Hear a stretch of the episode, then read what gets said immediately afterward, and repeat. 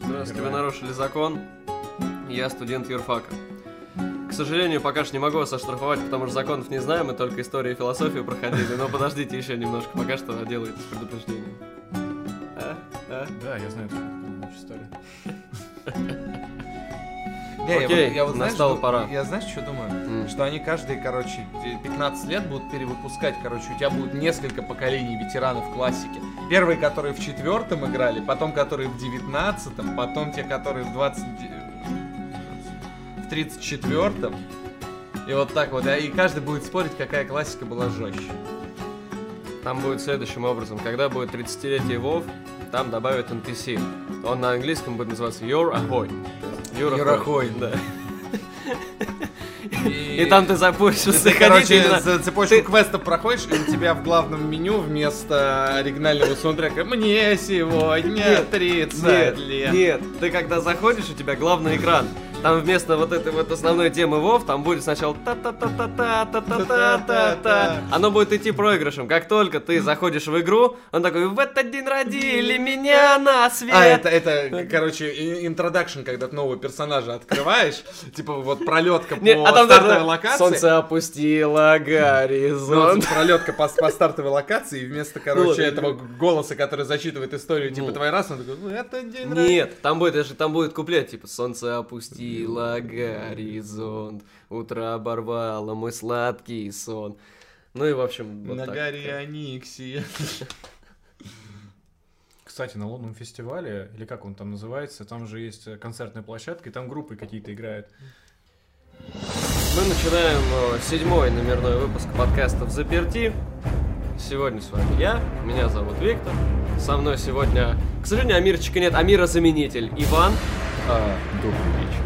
И Володя. К сожалению, он сегодня не будет называться Вова, потому что Вов будет применяться только э, в плане непосредственно названия игры World of Warcraft. Поэтому ты, Володя, извини. Да, всем привет. Я Володя. Да. Собственно говоря, мы хотели в формате таких вот вспоминашек поговорить о World of Warcraft. Тема уже не горяча, потому что мы затянули сколько, на месяц практически, да, мы затянули с этими, со всеми типа, Ну да, да, вещами, да. Тема уже не горяча, но нами также горячо любима. World of Warcraft Собственно, пройдемся по всем аддонам, повспоминаем вот свои какие-то собственные приключения и все-таки поднимем главный вопрос. Актуал или классик? Кто-то будет затрагивать тему постепенного падения World of Warcraft. Кто-то будет говорить о том, то, что актуал на самом деле это вполне себе приятная игра, просто другая. Ну, алло, предисловие. Начинаем. Начинай ты, Вань, я чё? Ну, собственно говоря, как, э, наверное, большинство наших слушателей и в размере 16 человек, которые подписаны на паблик, ссылочка в описании, э, которые следят за миром компьютерных игр, они знают, что, э, по-моему, когда 2 сентября начался классик. 20, А, 28, 20 28, 28 августа, 28 А 2 августа. сентября это день до. День до. А, день до, я.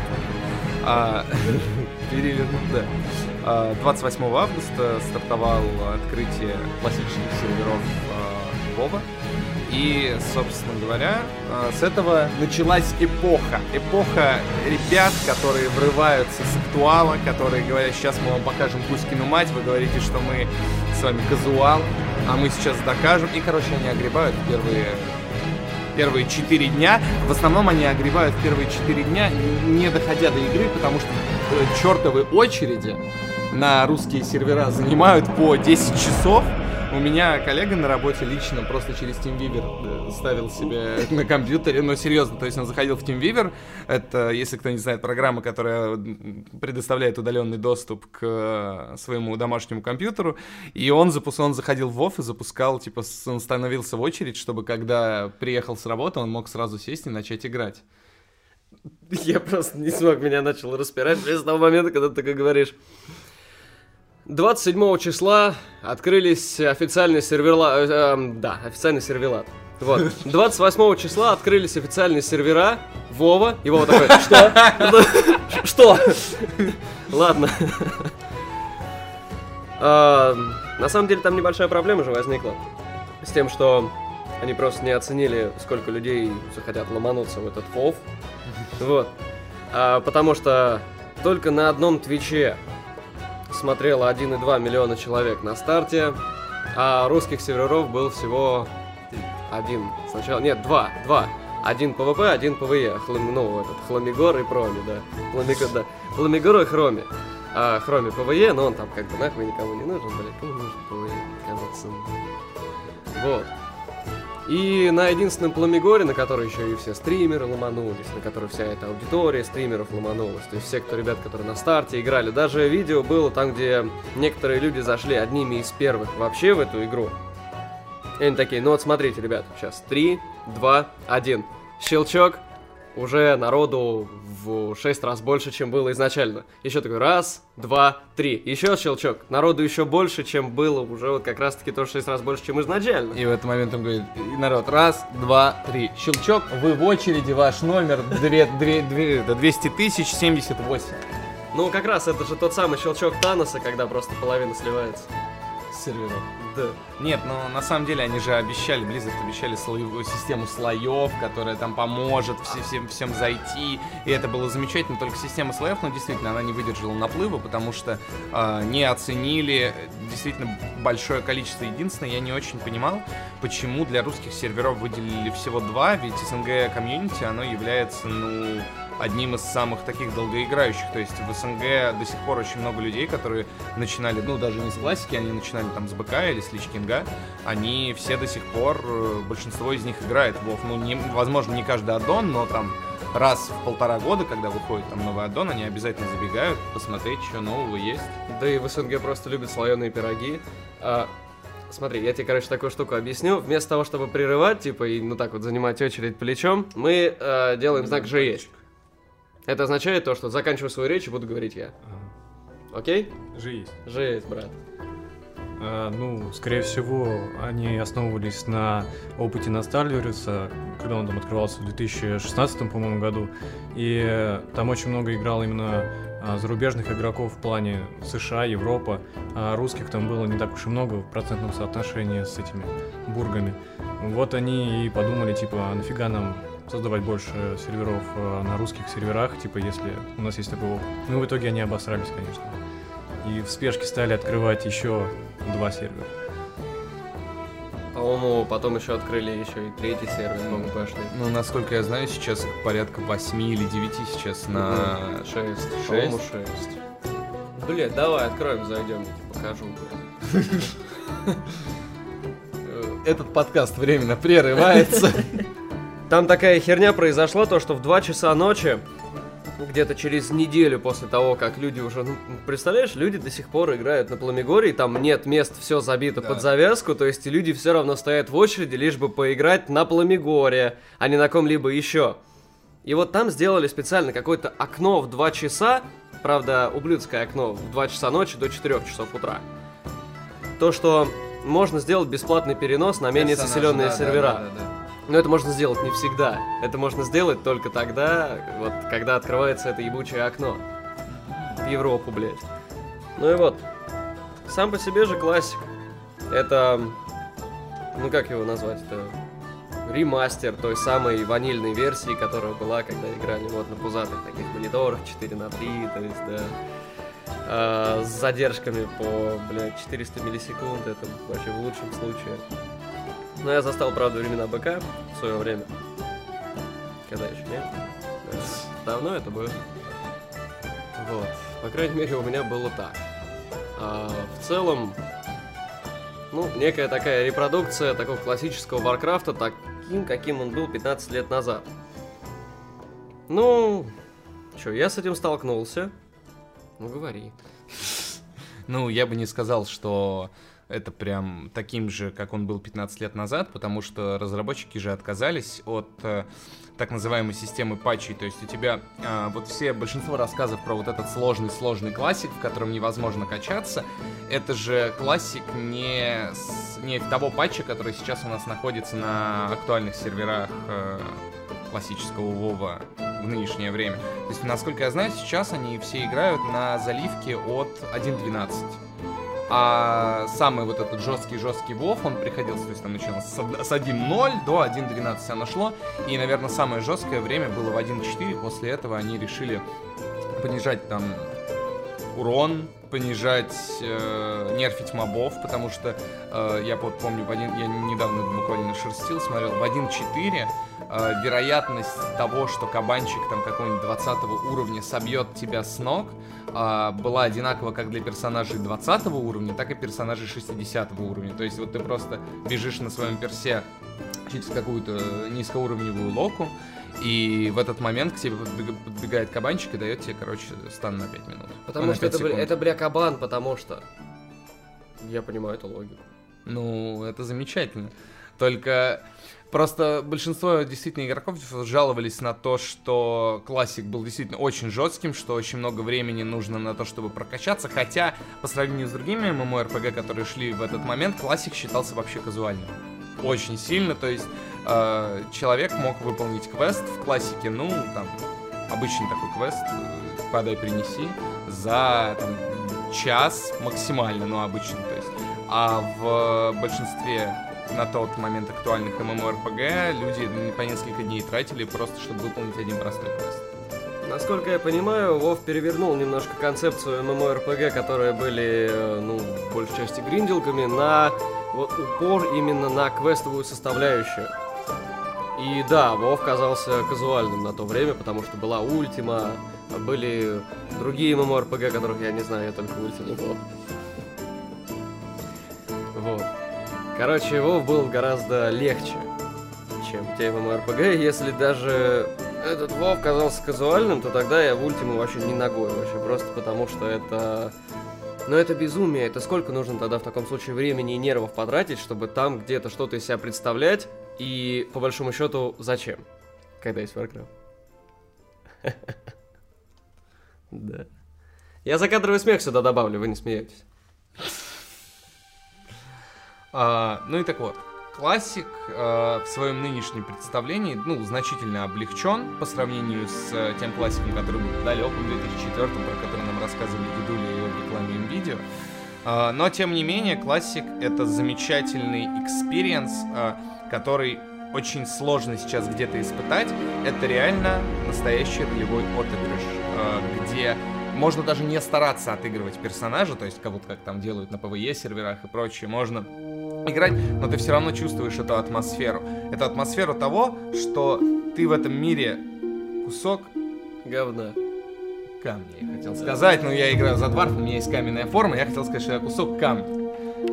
Ну, ты играешь за, ты играешь за Хумана, ну да, Хуманы, в принципе. Ну, конечно, да. да. Настолько да. ты преисполнился, то, что, да, в некоторых мирах ты был подобен траве или сгустку камня, да, где-то ты был э, даже лучше, чем э, Гитлер, Наполеон, Цезарь, а иногда даже был вот большим даже говном, чем Орда.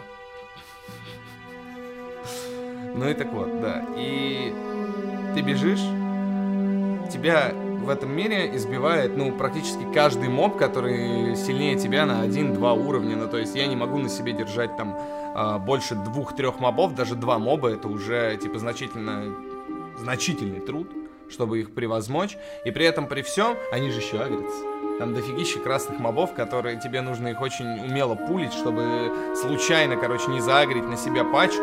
И еще ты берешь, все-таки пулишь этого единственного моба, он подбегает к тебе, ты почти даешь ему пизды, и в этот момент он, разб... он разворачивается и бежит зазывать своих друганов. Прибегает пачка, и, собственно, ты, ты, ты отправляешься на ближайшее кладбище, от которого очень нелегкий путь. Только что описали судьбу воина в классическом Варкрафте. Ну, к счастью, наверное, а, не всем классам так трудно играть в классический WoW, потому что вот реально а, трудно только каким-нибудь воинам, и вот э, для хантеров это сплошной праздник, потому что ты направляешь своего верного пэта, он танчит, ты э, натыкиваешь своего лука или ружья в моба, спокойно качаешься и, в принципе, тебя никто больше не трогает. А вот все остальные, к сожалению, сосут. Там не так все просто. За Хантера, за Лока, то есть, которому вот, да, немножко попроще, потому что Ваня рассказывает тебе там, навтыкивает там моб, который уровнем или два больше. За Лока, конечно, проще, да, потому что у тебя есть агро, э, агро-пэт твой, подушка с броней.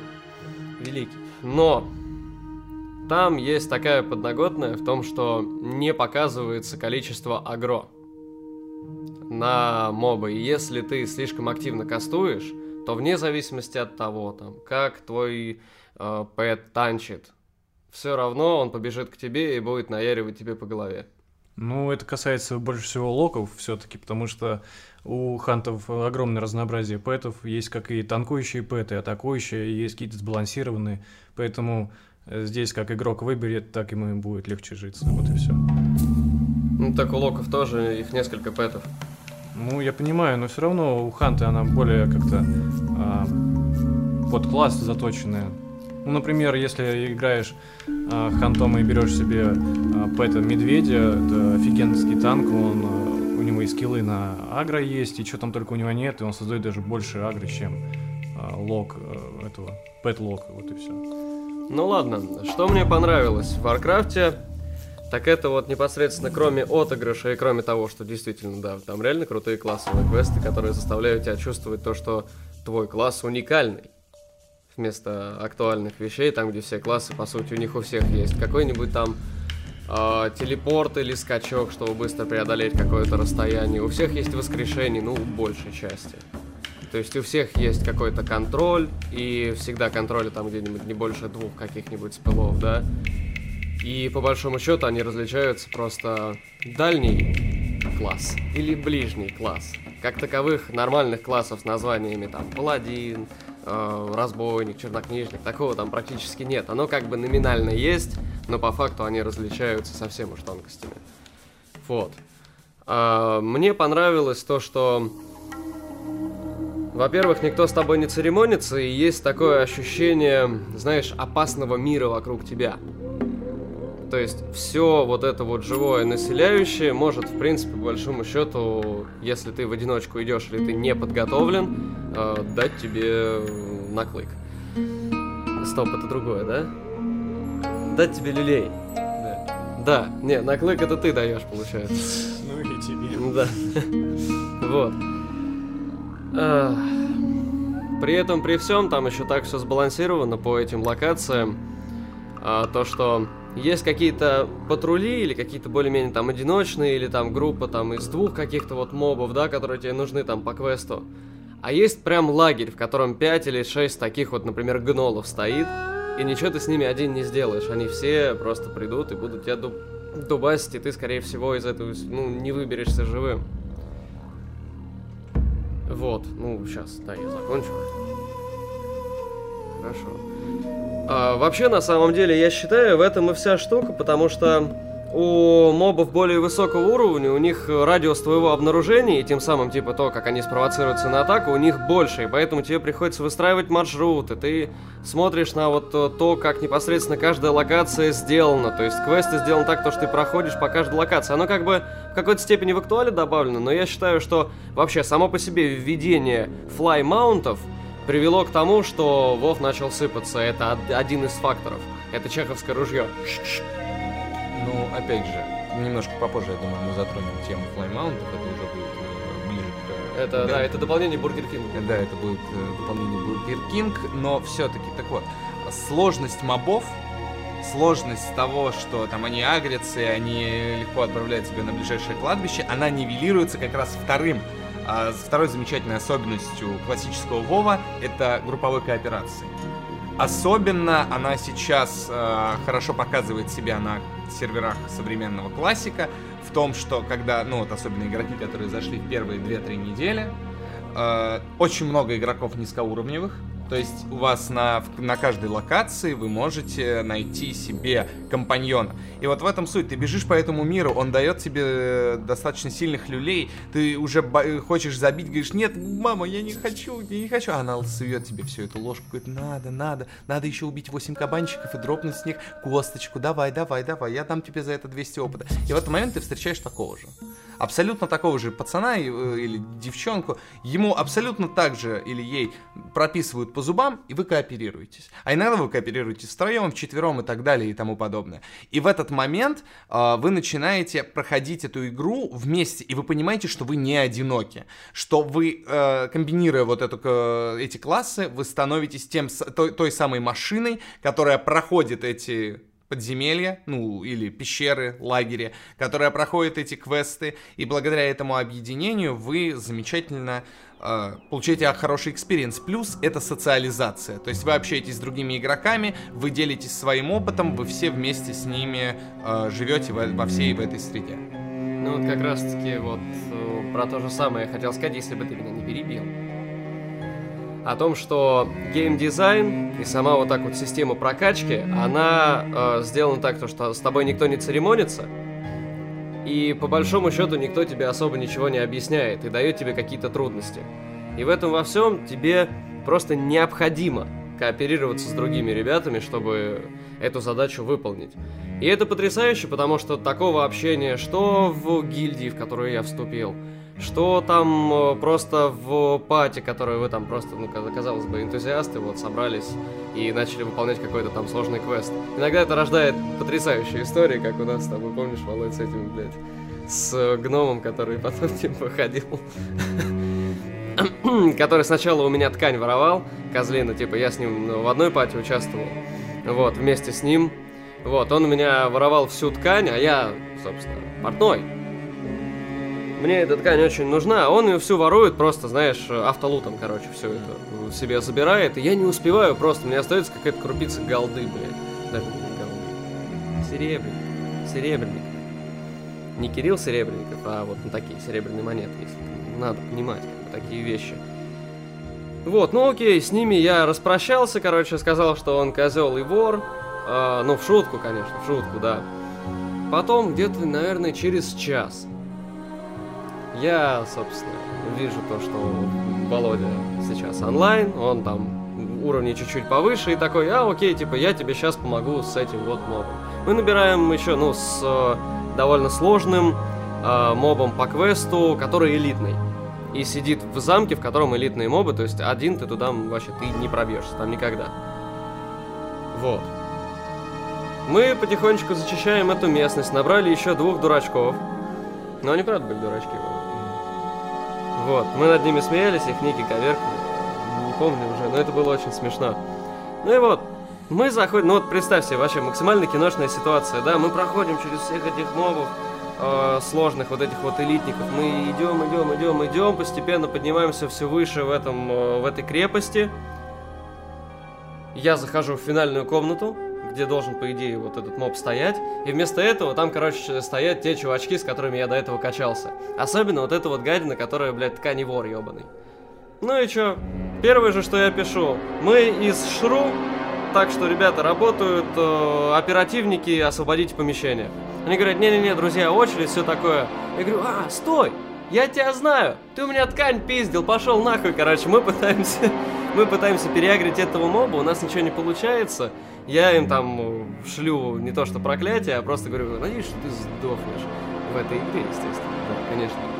Вот. А потом происходит то, что расскажет Володя. Ну, я не совсем об этом хотел сказать. Ну да расскажи, пожалуйста. Ну, происходит следующее. Значит, этот гном, падла гном, ткань вор, он был рогой. А, заходит в инвиз, и когда резается наш моб квестовый, он просто берет его, бьет, он становится его и убегает. Естественно, когда он убегает, эти мобы агрятся на нас, а нам не имеет смысла их убивать, потому что, ну, какая разница, типа, они же не наши, лута мы не получим. Короче, начинается лютый замес, а, все умирают, кроме Вити, как он локом там играл, короче, хилится неимоверно.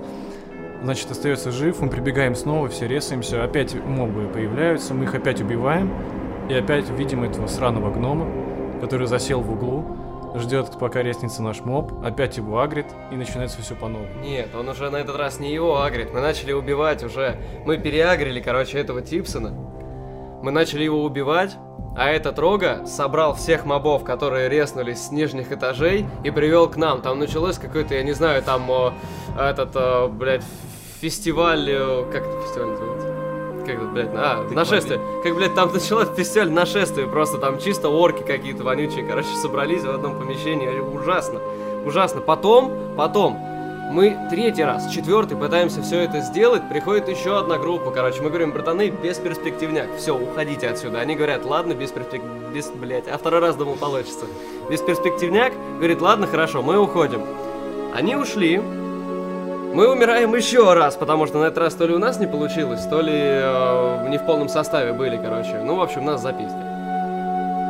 Этот гадина, этот канивор ебаный и его друг пишет нам, ребята, можем помочь, но там какое-то условие, короче, будет. Я не помню. Я сказал, гномы — это бич на теле Альянса. Вообще, гномы — это вообще, это просто бред, это, это, не, это, это не люди, как бы гномы это не люди, я так и написал, то есть, и поэтому вот, собственно говоря, не стал с ним кооперироваться, то есть, да, я не люблю гномов, гномы говно.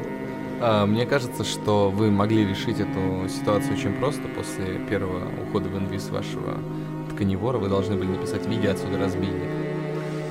И в этот бы момент, в этот бы он бы преисполнился уважением и покинул бы У нас был план а, его зарепортить одновременно в четвером. Правда, за что? Ну, ты это предлагал.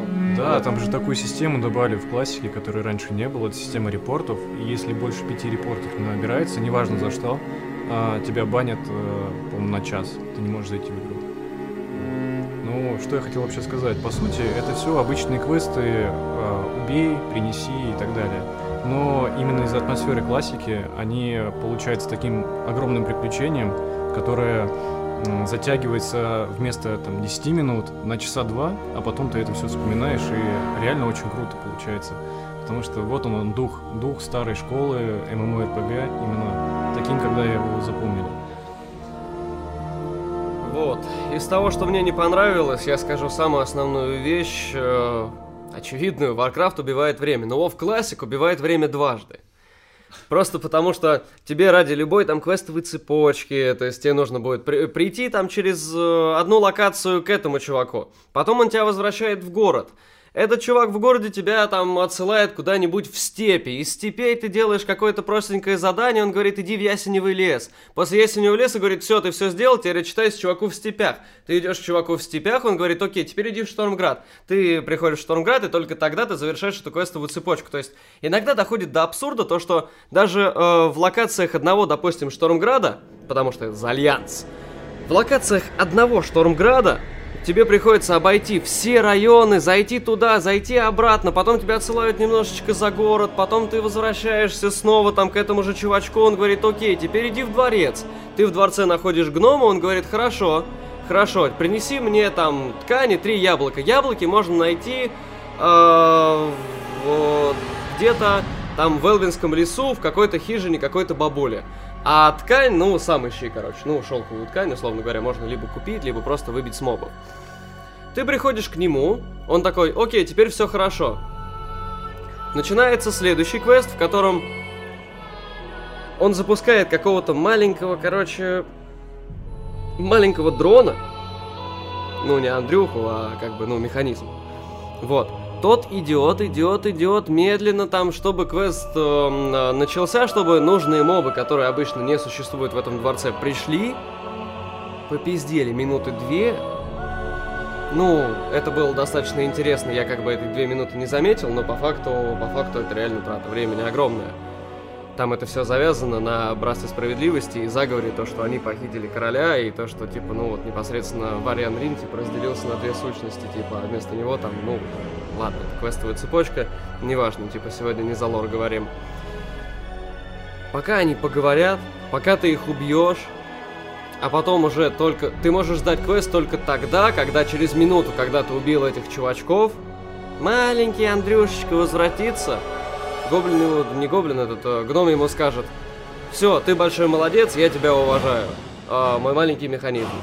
И после этого ты можешь сдать. Так вот, начать квест и сдать этот квест можно только вот в той фазе, когда он, этот дрон не задействован. Иначе, типа, ну, никто не может этого сделать, поэтому там огромные очереди.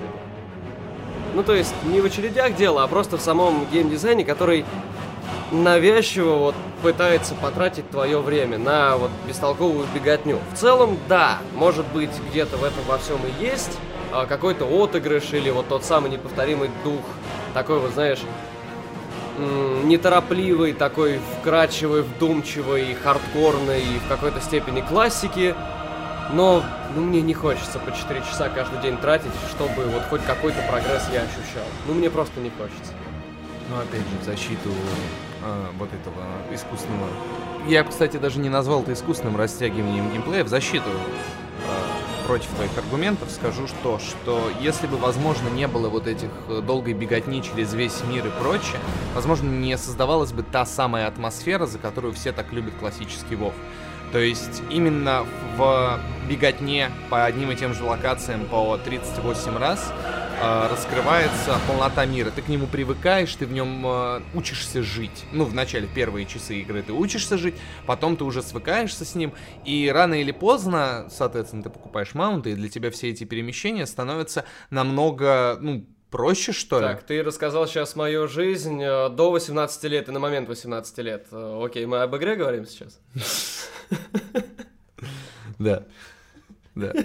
Э, Но так вот, о том, что действительно иногда вот эта беготня, она заполняет игровое время, и с одной стороны, да, это плохо. Но это плохо только для тех людей, у кого этого времени действительно не хватает. Там, ну, допустим, у меня, э, да, это вызывает проблемы, потому что из-за работы у меня не всегда получается там посидеть по 5-6 по часов э, ежедневно, а у людей, у которых это получается, у них э, замечательно, и они, собственно говоря, не особо ощущают это время. Но сейчас мне хотелось бы э, немножко поднять другую тему. Мы сейчас поговорили про бегающих маунтов, а тем временем наступает 2006 год, и наступает эпоха летающих маунтов или World of Warcraft Burning Crusade. The. The Burning Crusade. Да. Тот самый. То- Это или он сам. Он самый или тот самый? Не, Вот. все-таки тот самый. Ну, я думаю, что тот самый. Там же это получается, это Warcraft э, The Burger King, получается. И там э, главная тема противостояния Макдональдс против Бургер Кинга. И там третья сторона это KFC, это некие древние боги. Короче, которые также хотят вот из-под тяжка захватить власть. Мне кажется, там же об этом дополнение было. Нет, нет, Как нет. раз все это отравляющая скверна. Ты не прав, ты не прав. Сидит по- э, Манящая. В том, в том трейлере ясно было видно. Сидит полковник Сандерс, у него баскет в руках. Он от- откусывает от этого баскета, взлетает и орет, что вы, ваш заказ не готов. Это тот самый, э, то самое видео, легендарное, легендарное видео. 10 тысяч лет я не мог продать свою курицу. Почувствуй ненависть 17 тысяч специй. Да, да. Именно, именно оно. И что хочется отметить, э, в Burning Crusade, в отличие от э, классического Вова, от Ванилы, у вас начинает появляться единая, сука, сюжетная линия. Нет, не единое голосование. Единая сюжетная линия. То есть у вас становится главным антагонистом. Дополнение, в принципе, становится Илидан. Хотя Илидан, насколько я помню, насколько мне не изменяет моя память, он именно в БК появляется только в самом-самом конце, потому что, по-моему, начало э, сюжетки БК вы в основном гоняетесь за Кильтасом больше, чем за Илиданом. А Илидан, он появляется лейтмотивом, когда к вам приходит Акама и такой говорит, ребята, все-таки нужно, нужно помочь. Вот э, у меня лично знакомство с Вовом произошло как раз с БК, но я очень мало его застал, и в основном, то есть к квестовой цепочке БК и прям плотное изучение я уже проходил, когда был в Личкинге, и, соответственно, саму атмосферу аддона я еще не так застал, потому что, ну, соответственно, уже был небольшой ребаланс. Мне хочется послушать именно с вашей стороны. Э, вот я услышал, что Витя как раз познакомился с Вовом тоже с БК твои замечания по аддону? Э, Ну, по сути, это как бы считается каноничное продолжение э, развития идей классического Варкрафта. Там как таковой прям вот выраженной э, сюжетной линии основной пока что еще не было. Там были на это некие заделы. Это было действительно какое-то вот продолжение оригинальных идей Вова, который был, по сути, разразненный такого, знаешь, типа каждая локация это отдельная сюжетка, и м, есть такое, знаешь, ну, как бы сказать, мета-квест для каждой фракции. В классике так было, то есть это вот э, у Альянса это... э, похищение, да, Вариана Рина и проблемы с э, гнолами и непосредственно раскол, так, ну, знаешь, начинающийся раскол, короче, такого вот альянса как государства. А у Орды, по-моему, были проблемы с Черной горой, если меня не изменяет память. И Зулджином. И Зулджином из этого, да, из Зулгруба, да. Да. А, но по большому счету единого чего-то не было. Это были разразненные истории, и ты как бы был таким вот эм, аватаром, знаешь, немножечко где-то самого себя, вот по принципам какого-то эскапизма в вселенной э, вот военного ремесла, вот этих вот э, стратегий. Здесь это то же самое. По сути, Илидан был как э, некий такой экспеншн, о нем вот вспомнили, ну то есть ты как, знаешь, такой не экспеншн даже, а ну патч патч с новым боссом. О нем особо ничего слышно не было, а потом он такой раз из тени появился. Вау, крутой. Вот, само по себе что там, все это развивает тему с э, Пылающим Легионом, получается. То есть непосредственно вот этот вот Пылающий Крестовый Поход, мы видим это уже захваченную непосредственно землю э, демонами или наоборот захватываемую за пределы. Уже захвачено. То есть у тебя в чем суть, что у тебя Акама как раз э, появляется к вам, приходит уже в тот момент, когда все уже захвачено. То есть у вас и Кильтас, он уже превратился, ну там вы его избиваете в первый раз, mm. потом он исчезает, и потом он заключает договор с Пылающим Легионом, он уже превращается в демона, и потом вы уже идете в крепость штормов, по-моему. Стоп, стоп, стоп, стоп, все. Нет, я сейчас немножечко ошибся, я просто вспомнил, чем заканчивается БК. Там э, плата солнечного колодца.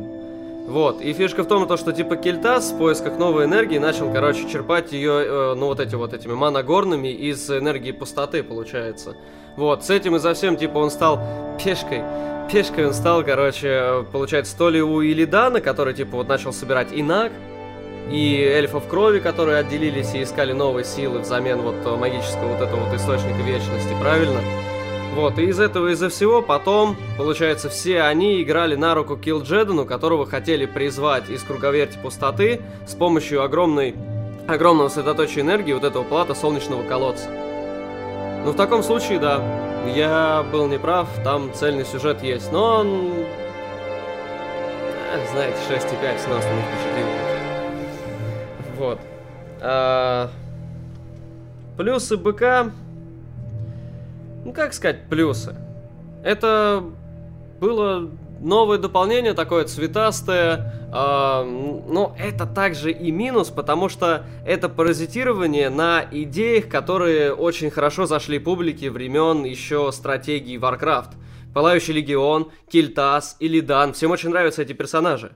И они вот вокруг этого всего выстроили продолжение так, чтобы это просто было интересно. Чего-то оригинального там не было чего-то прям супер нового. Было вокруг уже известного что-то вот разрастающееся, понимаешь? То есть это творчество, это не искусство, если так рассматривать.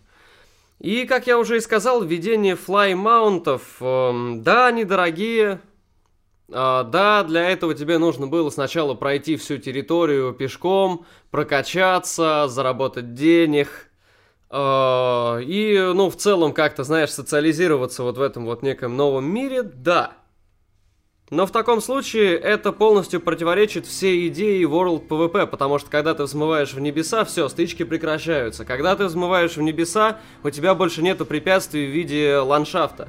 У тебя больше нет препятствий в виде довольно сильных мобов, которых нужно обходить у тебя нет препятствий, потому что ты можешь по пути к квесту найти чувачка, который также озабочен проблемой этого квеста и вместе с ним социализироваться. Социализации становится все меньше, и как раз таки флаймаунты были вот таким первым звоночком вместе с системой дейликов.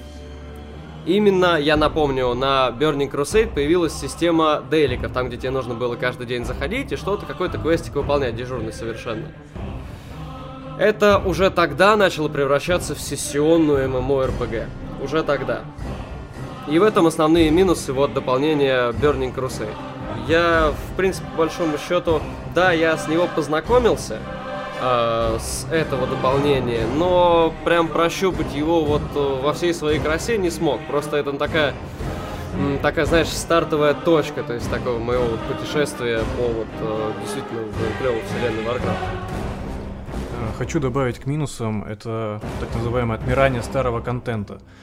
А в классике вы могли возвращаться в старые зоны, чтобы, ну, пофармить какой-то ресурс, а, что-то добыть необходимые какие-то ингредиенты для крафта и прочего. Вы постоянно возвращались в старые локации. А в БК старый контент стал не нужен. Все стали тусить в Шатрате, а, в Штормграде или в Аргримаре никому не стало быть интересно там находиться. И все находились в одном месте, и создавалось впечатление, что старый мир, он уже начал умирать.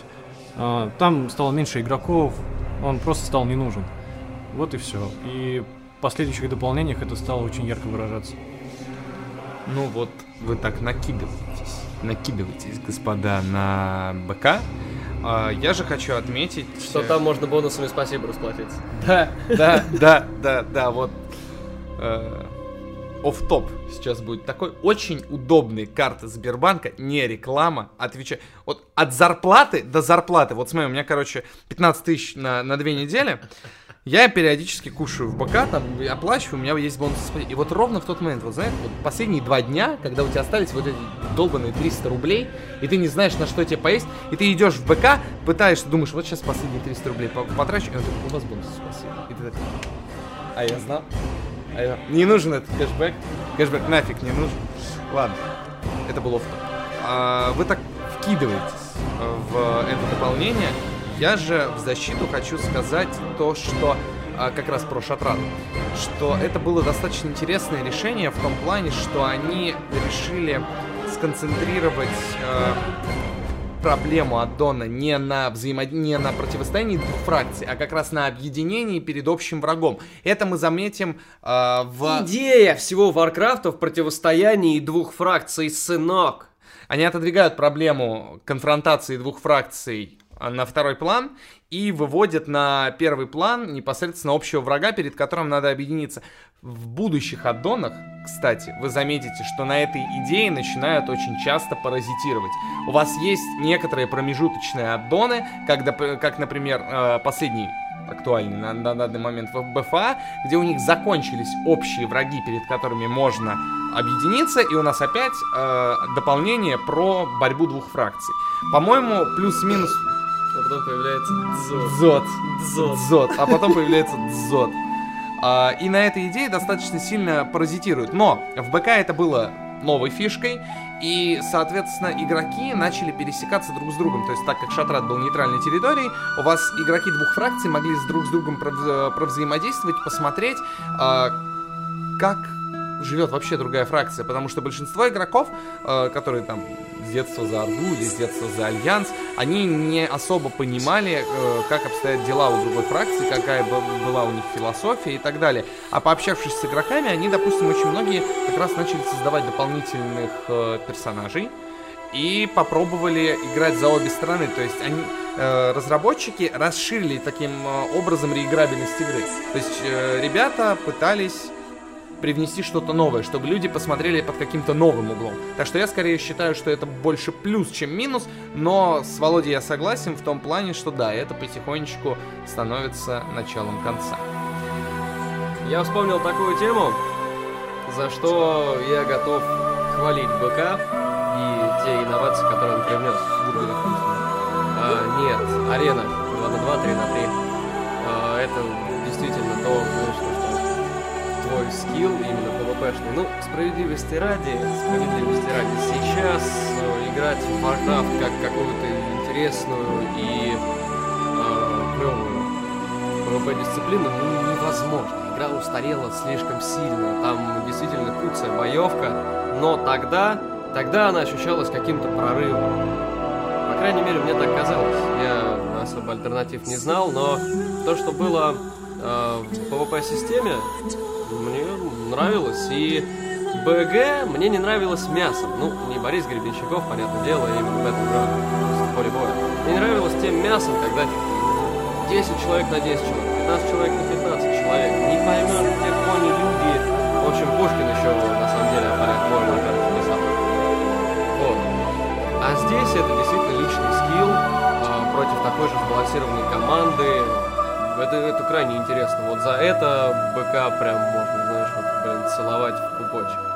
Кстати, по поводу баланса, его в БК, в принципе, и завезли, потому что по сравнению с классиком, а, вы теперь не какой-нибудь а, просто паладин хил, вы теперь можете, в принципе, и танчить, и наносить урон. Но НБК разобрался с дисбалансом классов, ну, более-менее ты разобрался. И э, можно было разнообразить свою игру за определенный класс. Ну, именно это и привело. То есть, смотри, э, развивая эту тему, можно сказать о том, что когда Крис Мэтсон и его замечательная команда разрабатывали WoW Classic, у них было четкое понимание каждого класса. И зачастую оно не совсем сходилось с тем, что было на самом деле. То есть у тебя были такие ситуационные классы, как, допустим, тот же паладин или друид. То есть это три, это мультикласс, у него три ветки, каждая ветка, соответственно, свою роль новую дает. Но опять же, если мы возьмем там тех же самых паладинов или друидов в классическом Варкрафте, каждый из них в большинстве случаев это хил. Потому что танчить паладин не может, у него нет агро, друид по этим танчить, потому что есть, допустим, тот же самый воин, и зачем нам использовать э, слабого танка, если у нас есть хороший класс, который под это подходит. И, соответственно, потом до них, э, через фидбэк от игроков, до них дошла информация, что ну, действительно, тогда нет смысла делать ветки, если половина из этих веток, в принципе, не играбельна. То есть игроки не получают такого удовольствия. И они начали развивать эти идеи, то есть пытаться как раз как-то манипулировать, чтобы классы все больше и больше становились универсальными. Это в будущем приведет к проблемам, с которыми сталкиваются игроки на актуале, когда большинство классов именно сводится к тому, что ты либо дальний бой, либо ближний бой, а по сути очень много спылов кочует из, спек... из класса в класс, и поэтому уже непонятно, кто есть кто. Там, наверное, единственный, кто достаточно сильно отличаются, это в актуале это рыцари смерти да демон хантер. У них прям какие-то очень необычные есть до сих пор спылы. Вот. А так, а так, как говорил один мудрец, ну, что друиды, ни рыба, ни мясо. Да, вот. Мы с БК закончили? ну да, и, и, собственно говоря, да, потихонечку шепот запределья у нас уходит. Наступает 2008 год, который ознаменовался фразой для русского комьюнити «Сын, день, когда ты родился». И дальше по тексту. Со- да, да, да. Соответственно, наступает эра Rexus Lich King, который стал самым, наверное, горячо любимым аддоном среди игроков Варкрафта. Ветераны о нем вспоминают со, следа, со слезой на глазах. Новички знают, что когда-то был такой аддон. Большинство новичков, которые сейчас играют на актуале, они даже, я вот общаюсь с такими ребятами, они даже скачивали специальные пиратки и, и сидели на пиратках Лича, чтобы понять, прочувствовать, что же это такое, почему его все так нахваливают. На самом деле, мне кажется, несмотря на то, что да, Лич Кинг это тоже мой любимый аддон, мне кажется, что он в принципе в некоторых моментах он слишком перехвален, потому что не было там так все гладко. Мне, допустим, если начинать опять по минусам аддона бегать, мне очень не нравились а, дизайнерские решения визуальные. Чего? Есть, да вот. Собственно, мне не понравились, да, дизайнерские решения, потому что Нортленд, или Нордскол в э, русской адаптации, локации больш... вот некоторые, особенно вот основные локации, там домашняя локация Альянса, Орды, Ледяная Корона, они просто гениальны. Ну, сделаны, то есть там видно с иголочки. Но в большинстве случаев э, регион весь э, сам по себе, если взять общие локации, то они начинают э, рано или поздно становиться бутсами. Есть наполнение там слабое. Да, понятно, что это ну, типа, северный регион, который не был, был не был покорен, и там только вот последние лет Артас там с помощью своей плети что-то начинает строить, но действительно порой наполнения локаций не хватало по сравнению с тем же самым э, классиком, ну, с, с Азеротом или с Запредельем. Ну, единственное, в чем я могу с тобой согласиться, то, что Низина Шалазар была куцей. Низина была какой-то немножко дебиль. Я бы еще выделил, может быть, Драконий погост, куца локации. Ну, так, да, в принципе. Драконий погост, мне кажется, он так нужен больше там по дейликам рейдовым. То есть он такой не для того, чтобы там качаться, а для того, чтобы башне, где там сидят ребята-драконы, и в целом потом там уже на высокоуровневые задания вместе с ледяной короной. Но седые холмы это же луч Помимо того, что ты сказал, стартовые локации Орды Альянса, да. Но в большей части они базировались-то, собственно говоря, на одной локации вот здесь база Альянса, ну, экспедиция, а вот здесь экспедиция Орды. То есть они просто, ну, стравливали друг друга, то есть вот по принципу мирового ПВП они поняли то, что это важно. Вот. Седые холмы, Грусть. Зулдрак, на самом деле, вот, непопулярное мнение, потрясающая локация. Зулдрак, вспомни, типа, с отдельными какими-то а, троллями, которые практиковали там некромантию и магию крови, и вот типа еще бы такие, такие более лютые, северные тролли, какие они есть. Потому что тролли сами по себе довольно жестокие и дикие ребята, а здесь это прям, знаешь, так вот со всей вот северностью и непосредственностью, то есть отнеслись. Ну, я, в принципе, представляю то, что это вот такая западная Сибирь. Что, вы не слышали то, что шаман, шаман-то идет да, сейчас? идет, да, и его завернули. А уже завернули? Его завернули два дня назад. Ну все, теперь. Ну, он все. опять идет? А, он опять идет. Отлично. Шаман идет, понимаешь? Шаман. Он просто взглянул вокруг. Шамяне, оглянулся назад. Да. Говорят, в седых холмах есть NPC, шаман, который ходит от одного края до другого. О, нет, он идет к королю Личу, чтобы его свергнуть. Ой-ой-ой, ребят, ребята, ребята, мне, мне это выкладывают. А потом выходит просто, короче, этот Сурфанг, уже который порабощенный, и заворачивает его. Потом опять выпускает, он респаунится и опять бежит. Ребята, вы ходите по охуенно тонкому льду, и это не обилка ДК, которая позволяет ему ходить по воде. Я вам вот что скажу. Вот, опасно, опасно. А, единственное, может быть... Ты имеешь в виду дизайнерские решения или гейм-дизайнерские решения? дизайнерские визуалы. А, ну, нет, с тобой не согласен, потому что та же ледяная корона это, это монументально. Не, ледяная корона я согласен, я же говорю, а, у тебя есть основные Долоран. локации. Долоран, вот, про Долоран я хотел... Лагоран. Лагоран, он Долораном стал называться в Легионе, он Лагоран. Это точно, еще какой Лагоран. А, про Долоран хочу поговорить отдельно. Мы поговорили с вами про Шатрат, как нейтральную локацию в БК. Так вот, в Личкинге они попытались как-то от этого отойти. То есть, опять же, у вас в Нардсколе был э, регион Орды, легион Альянса, и был нейтральный Долоран. То есть, все-таки персонажи как-то разводились, хотя я согласен с тем, что в большинстве случаев э, люди тусовались таки в Долоране потому что замечательные маги могли делать туда порталы, и, в принципе, оттуда на флаймаунтах было недалеко идти. Он, он находился очень удобно относительно локаций, которые были представлены в дополнении, поэтому все-таки у них не получилось, и вот эта нейтральная зона опять стала камнем преткновения. Но, опять же, хочу вам сказать, что при этом, при всем, Долоран был охрененно выполнен с точки зрения дизайна. И это действительно тот регион, ну, это та локация, в которой можно было проводить время действительно часами. Она была очень красивая, очень интересная.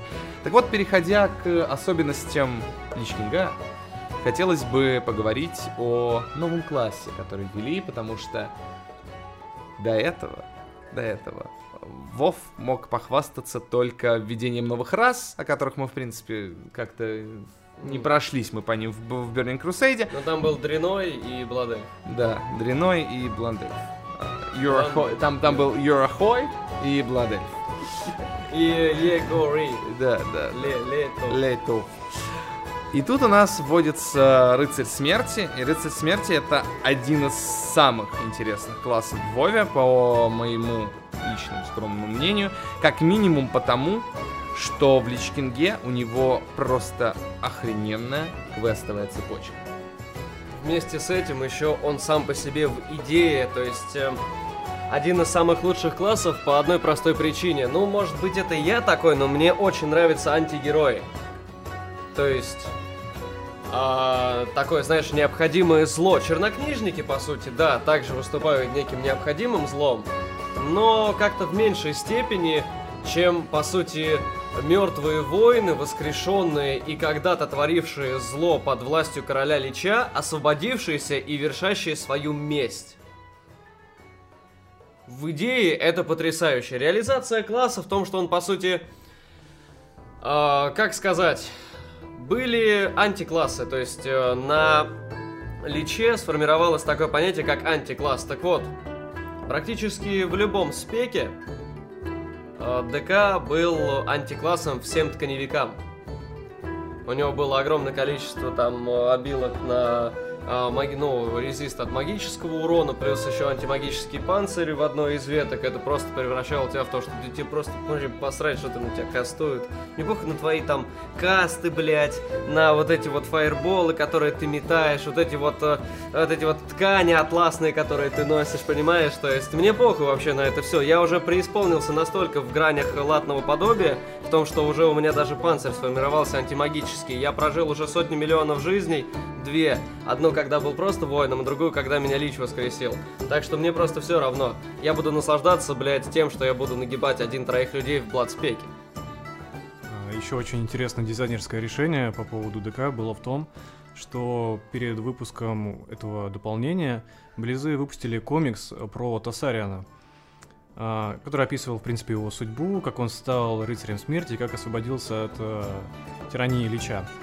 И там такой интересный момент был, когда он приходит в Штормград, а, чтобы найти каких-либо союзников в своей месте, и в него кидают э, горожане различными там фруктами, овощами и, и так далее. И очень прикольно, что они в игре это воплотили, когда непосредственно ты уже все квесты начальные сделал, приходишь в Штормград, а, тебя тоже как-то неуважительно к тебе относятся, Тебя презирают, тебя ненавидят, и тебя забрасывают этими тухлыми овощами, и ты как бы такой а, гордый, но побитый, приходишь и ищешь а, союзников, которые тебя поддержат. Ну, мне это очень понравилось. Вот. Сама по себе сюжетная линия как раз-таки вот в БК, бля, в БК, как раз-таки вот в Личе и оформилась так, как вот надо, то есть противодействие какому-то единому злу. Ну, правда, в нескольких обличиях, потому что там еще началась тема с древними богами, заигрывание вот с лавкрафтовскими какими-то вот этими темами, если я правильно понимаю. Вот. э, И, по сути, даже не столько там в двух э, ипостасях это зло было. Одно было очень сильно связано с другим, потому что, по сути, Саранит — это застывшая кровь Йоксарона. И он с помощью Саранита также мог, типа, воздействовать на всю э, живую сущность, которая уже была э, подвергнута проклятию плоти. Напомню, что вся ледяная корона была выполнена целиком из Саранита. То есть и король Лич, по сути, сам себя окружил вот этим вот, вот тайным влиянием Йоксарона. Если я правильно понимаю, как это делается все. То есть, да, это была довольно, довольно там сильная сущность как таковая, у которой были свои там какие-то мотивы по поводу того, что эм, живые создания очень сильно разразнены и неконтролируемы, то есть они слишком подвержены своим внутренним распрям. Для того, чтобы сражаться с Пылающим Легионом и э, обороняться от этой угрозы, а я напомню то, что Пылающий Легион, по сути, тоже сражается против древних богов и их э, покровителей, э, как бы, ну, Повелителей вот, бездны. повелителей бездны. То есть, по сути-то, получается так, то, что король Лич, ведая того, не ведая, он сражался против Пылающего Легиона в пользу повелителей бездны, пешками которых являются древние боги. Вернее, инструментами которых являются древние боги. Так что здесь все связано максимально. И поэтому король Лич решил обратить все живое в ну, не живое, но и не мертвое. И тем самым единой армией отстоять планету, а, в которой, получается, по единому замыслу а, рождается сущность нового Титана Азерот, который предполагается то, что один из самых, типа, потенциально сильнейших Титанов, которые могут быть рождены. И который уже несколько раз был оскверняем древними богами. Вообще, сам по себе Лич, э, как дополнение, очень запомнилось всем, потому что все обожали такую персону и такого, собственно, непосредственно. Все обожали такого персонажа, как э, Артас Менитил. Еще со времен, вот, ну, не знаю, самого продаваемого, самого тиражируемого, самого, наверное, лучшего вот и дополнения, и вообще вот всего, чем Warcraft является Warcraft 3 The Frozen Throne, который, собственно, повествовал, то есть о Бартасе, об истории его падения, о его конфликте. Не совсем верно. О падении Артаса повествовал Raging of Chaos. А Frozen Throne это уже когда Артас является уже рыцарем М. смерти. В таком случае его дальнейшего падения или возвышения, как, э, да, возвышение уже как короля Лича и вот все, что происходит вокруг всего этого. Все обожали Артаса, всю эту тематику, плюс сама по себе северная тематика тогда для игр была ну, достаточно новый. Я не помню игр, которые бы вот так вот э, хорошо показывали вот северный регион, викингов э, и вот э, что-то вот такое, вот, знаешь, тундровые такие континенты, пейзажи, ну, в каком-то вот достойном каком-то ключе. Действительно, не помню, если напомните или что-то приходит на ум из вот времен 2008 года, то, ну, как бы, приму свои слова обратно. Но через три года Skyrim вышел. Ч- через три года, не до. И в этом во всем э, людям понравилась эстетика, людям понравилось, э, собственно, наличие персоны Артаса как продолжение его истории и как главного врага. И справедливости ради, вот боссов лучше, чем Артас. Я вообще не помню, по сути, и в Варкрафте точно, а если так вспоминать из э, всех игр как таковых, именно, знаешь, концепция злодея, концепция вот босса, он один из лучших, он действительно вот достоин какого-то такого пьедестала и зала почета злодеев. Ну, я бы вообще отметил э, Ульдуар как один из лучших вообще в принципе рейдов. Он был очень интересный и в принципе он один из самых любимых э, рейдов в комьюнити. Э, он просто очень красивый, там классные боссы, и в конце тот же самый Йоксарон, как по мне, он вообще ни, ни разу не уступает Артасу в своей эпичности. И, в принципе, у него классные какие-то... Механика, механика боя у него очень классная, с этими порталами в кошмары и так далее. Ну, на мой взгляд, Ульдуар ни, ни разу не уступает Ледяной Короне. Мне кажется, Володя просто очень любит щупальца. Ну. Да, на самом деле Йоксарон приобрел свою популярность э, в Хардстоуне. Вот, справедливости ради. Вот, а так, если... а, или что? Хочется отметить э, про Артас, про ваши разговоры про боссов. Хочется отметить не, не столько босса, сколько как персонажа Артаса и как, э, в принципе, его сильно, драматургия. да, сильно возросший в Лич Кинге уровень драматургии. Если вы заметите, у вас начинают а, активно использоваться кат-сцены. Кат-сцена после убийства короля Лича вообще до сих пор считается одной из лучших. Там все фанаты до сих пор над ней пускают слезку, когда а, эм, Тирена Сменитил стоит и говорит, короли не правят вечно, сын мой. Вот я вижу, у Володи уже побежала. Да, да, мой взор застилает тьма. а, и Всегда должен быть король Лич. Всегда должен быть король Лич, эту тяжкую ношу я возьму на себя. Мы, ну, мы, мы, да, надеюсь, не будем здесь Да мы уже пересказывать. пересказали. Мы уже пересказали, да, финальную сцену. И Вова где-то э, должен на, на- на фоне та-та-та-та-та-та наигрывать. там. Как-то болван Фор Драгор. Да. Как, правильно же, да? Сильно возросший уровень драматургии, который впоследствии, вот мы все идем к, к этому впоследствии, он сыграл очень большую шутку с Blizzard, потому что каждый следующий аддон пос- э, после Короля Лича старался взять все большую и большую планку в уровне злодея. То есть угроза каждый раз, которую она нависала над миром, она должна была быть больше и больше и больше. И в итоге это у нас приводит к проблеме, о которой мы, собственно, поговорим уже в Легионе, когда будем обсуждать Легион. Но я вот внес такую затравочку, такой сетапчик, и постепенно король Лич умирает, льды плавятся под адским. Под адским Да, да. адским голосом, смер- под адским, да, э, под Это, ад- это Джигурда же озвучил? Да. да. Ты сгоришь в тени моих крыльев. Да, э, и лед начинает плавиться под яростью смертокрыла, который приносит в мир World of Warcraft катаклизм. Да, да, кстати, маленькую такую тему хотел э, донести перед тем, как мы перешли бы с одного дополнения на другое. Такой, знаешь, такая маленькая хаб-локация, то есть, которая объединяет общее повествование. Я помню, мы с тобой дискутировали по поводу того, что вот как же так, прошла неделя, а во в классике уже убили Рагнароса. Проблема вот того, о чем ты говоришь, то есть не в том, что классик оказуалили, а в том, что тогда это был совершенно новый и неизведанный мир, и, э, по сути, все люди только познавали эти все механики и, ну, со всеми этими вещами. Они еще не преисполнились познанием. Конечно, а, а вот конечно. для людей в Конечно. актуале, а у них им этот мир уже абсолютно понятен.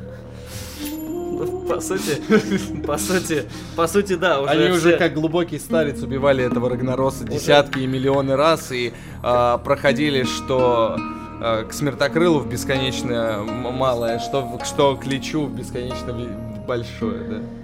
Да, ну то есть, по сути, вот то комьюнити, которое тогда только потом и кровью и бесконечными вайпами формулировало все эти гайды, сейчас это все есть, это все готово, и, по сути, ветераны просто пришли сказали, вот не надо делать так, надо делать так, надо делать так, и, короче, вы все сделаете. Ну, естественно, когда ты наперед все знаешь, тебе гораздо проще. Вот. По поводу катаклизма, э, это было интересное дополнение, потому что Смертокрыл, я на самом деле не помнил особо, кто такой вообще этот Смертокрыл, а оказалось то, что это какой-то э, перса- это, типа, ну это, ну да, да, понятное дело, что по лору, да, это аспект, то, что он появлялся впервые в Warcraft 2, а это Tides of Darkness. И типа он там был какой-то вообще суперсильный дракон, которому там потом уже, я так понимаю, впоследствии приплели лор то, что это был э, Нелтарион, э, аспект Земли, один из самых сильнейших драконов, который под влиянием древних богов сошел с ума, создал душу дракона и вверг, э, ну, то есть, по сути, вверг э, мир вот этой вот в хаос, вот эту древнюю, получается, войной. Вот, и потом сейчас он, типа, через то, вот, то, что его аспекты тогда остановили, сейчас он, как бы, снова э, все силы набрал и вышел э, творить свое зло под влиянием, опять же, древних богов. Очень эпичное дополнение с э, клевой концепцией, которая все дальше и дальше заводила Вов в дальнейшее, ну, где-то оказуаливание, сессионку и, по сути, как э, мы обсуждали это до записи, а, то, что Вов все больше и больше превращался в однопользовательскую игру. Но Переработка старых локаций с тягомотной, э, как вот по современным меркам, по крайней мере, современным для какого 2010 года, 11 когда Катаклизм вышел. 2011 года по меркам э, тогдашнего уже геймдизайна совершенно тягомотной, долгой э, прокачкой. Плюс еще, понимаешь, тут еще все осложняется тем, то, что тебе нужно было прокачаться э, в классике. Тебе нужно было прокачаться, после этого пройти экспеншн э, ПК. Тебе нужно было после этого пройти Лича, и только после этого ты мог войти непосредственно вот в э, как бы актуальный контент. Вот, и в итоге они сделали интересный мув, то, что катаклизм изменил непосредственно вот это вот, эм, э, как это, не то что география, а то, что он там... Терраформировал. Да, да, он терраформировал, действительно, спасибо, умник. Терраформировал Азерот, вот, и вот под вот эгидой этого всего стартовые зоны, стартовые локации были изменены. Люди жаловались о том, что вот в Катаклизме мало high-level контента, да фишка в том, что они сделали огромную работу с тем, что они low-level контент переделали практически с нуля на более интересный. Я скажу так, то что действительно по уровню сюжетов и по уровню вот удобства прокачки контент, который завезли с катаклизма был гораздо интереснее, чем контент, который был э, на классике. Вот. Также добавили новые расы. Например, воргины вообще у меня в сердце, я тебе больше скажу. Я люблю собак. Не как Панин. Я просто, я просто люблю собак. Вот. Нет, ребята, кто пришел, аудитория фурьебов, съебывайте отсюда. Нет, нет, я не это имел в виду. А, ладно. Самое эпичное дополнение, по большому счету, потому что, собственно, борьба с э, Смертокрылом, с, э, по сути, с э, культом Сумеречного Молота, да, то есть, которые хотели час сумерек, типа, ввести, и с тем, что а, в одном из подземелий, или, по-моему, то ли рейдов даже, да, там, Душа Дракона, мы перемещались в будущее. Там, где мы видели то будущее, если Смертокрыл победит. Там, где он весь мир вверг в хаос э, и, по сути, полностью разрушил Азерот, а, его, вернее, вот эту вот оболочку, а потом, по велению древних богов, налетел на шпиль э, башни Драконьего Погоста. Это действительно впечатляет, как и финальный рейд, по сути, э, который завершает все дополнение. Правда, после этого рейда пришлось ждать еще сколько... Сколько люди жаловались? Год? Год.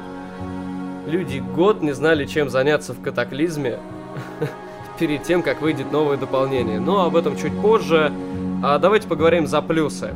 Вот, э, Вань, э, какие ты можешь выделить плюсы катаклизма? Я знаю, что ты большой фанат катаклизма. Я самый главный хейтер катаклизма в этой комнате. Я считаю, что с этого аддона все повернуло ровно не туда. Вот ровно. Мы, кстати, да, а, забыли упомянуть одну замечательную вещь, но она на самом деле очень мало замечательная, которая появилась в Личкинге. Она, ну, ее надо упомянуть, потому что она э, лейтмотивом проходит. Это про оказуаливание игры. В Личкинге появилась такая вещь, как поиск подземелья. Uh, и, в принципе, в дальнейших всех аддонах эта вещь начала развиваться. То есть вначале был поиск подземелий, потом появился, по-моему, как раз в катаклизме поиск рейдов. И после этого уже там начались искать группы на квесты автоматически. Но суть в другом.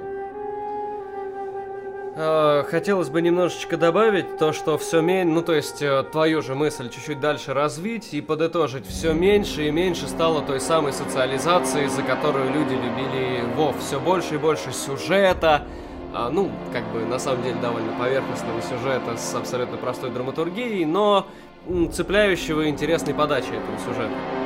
Вот, и все меньше и меньше той самой, как я и сказал, социализации, за которую любили оригинальный Вов. Потому что помимо поиска подземелий в Личе, ну правда на поздних патчах, э, под, поиск подземелий появился. Также э, появилась такая тема, как э, поиск э, полей боя сразу же. Вот ты летаешь на флаймаунте над ледяной короной, тебе приходит рек на арену или на БГ, тебе не нужно регистрироваться на э, непосредственно, вот знаешь, вот зал славы такой вот есть, и ты такой, знаешь, как это, как призывник такой, я собираюсь на Альтерак, то есть, или я хочу войти в призыв на Низину Арати. Вместо этого ты просто нажимаешь кнопочку, и тебе вообще даже никто не нужен, никто, никакие там рядом какие-то игроки, там, может никаких интересных взаимодействий, никакого интересного общения. Ты просто нажал кнопочку, и, по сути, вот вошел вот какое-то вот такое вот личное развлечение, блин, с полем боя. Так вот, а, продолжая тему казуаливания, собственно, хочется заметить то, что в катаклизме у нас пропадают учителя классовых навыков. То есть, если раньше первый триаддон, вам приходилось фармить э, голду не потому, что вам очень хотелось фармить мобов, потому что ну, никому не очень хочется фармить мобов, но действительно, иногда э, процесс очень сильно тормозился, игровой, именно непосредственно фармом голды для того, чтобы прокачать спылы. Вот даже сейчас, ну, в классике это заметно в современной очень сильно. Даже в Личкинге это было заметно, что приходилось бегать и фармить для того, чтобы прокачать какой-нибудь спельчик новый, чтобы что-нибудь сделать. От этого решили в катаклизме уйти. А, примерно, кстати, в это время, по-моему, да, с э, конца где-то это вот середины Личкинга у нас Blizzard объединяется с Activision. То есть у нас приходит новое руководство, которое говорит, что, в принципе, игрокам не нужен а, как таковой сложный геймплей, нужно упрощать, нужно быстро давать доступ к ингейм-контенту. Так с уже? Не, Activision девятый, год. Девятый год. А, ну тогда да, тогда извини. Девятый год а, произошло. Они еще не стали Activision Blizzard, они просто у них начались активы смешиваться. И руководство, соответственно, тоже, э, тоже начало смешиваться. Они решили, что, в принципе, не нужен сложный геймплей игрокам, что для того, чтобы, да, как раз достичь эндгейм контента, нужно это делать достаточно быстро, не нужно растягивать. Плюс э, новая аудитория нужно чем-то завлекать, именно поэтому это вот одна из основных идей катаклизма, это терраформирование.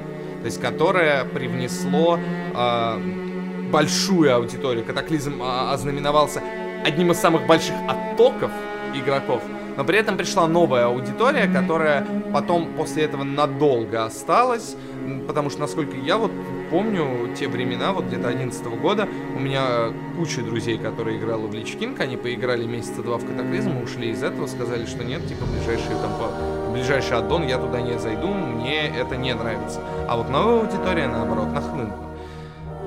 Собственно, я как-то хотел захейтить катаклизм, но я так подумал, мне и хейтить-то его особо не за что. Там неплохая сюжетная линия, с, в которой участвовал Трал, который, результатом которой является его, по-моему, насколько я помню, потеря способностей шаманизма, которую он отдал, чтобы усмирить стихии.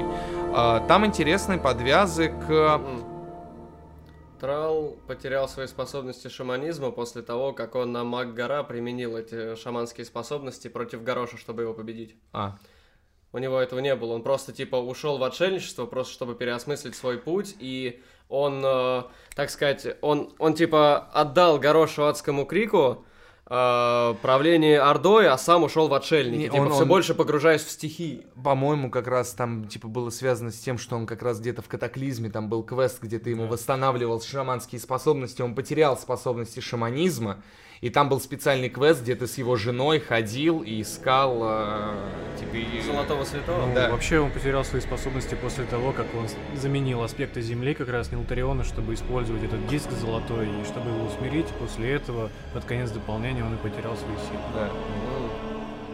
И там очень интересная была, да, сюжетная линия, которая потом пришла с аспектами, то есть которая раскрывает лор для игроков, которые там не играли во второй Warcraft, не читали книжки по лору и прочее. Да, ведь Алекстраза горячая.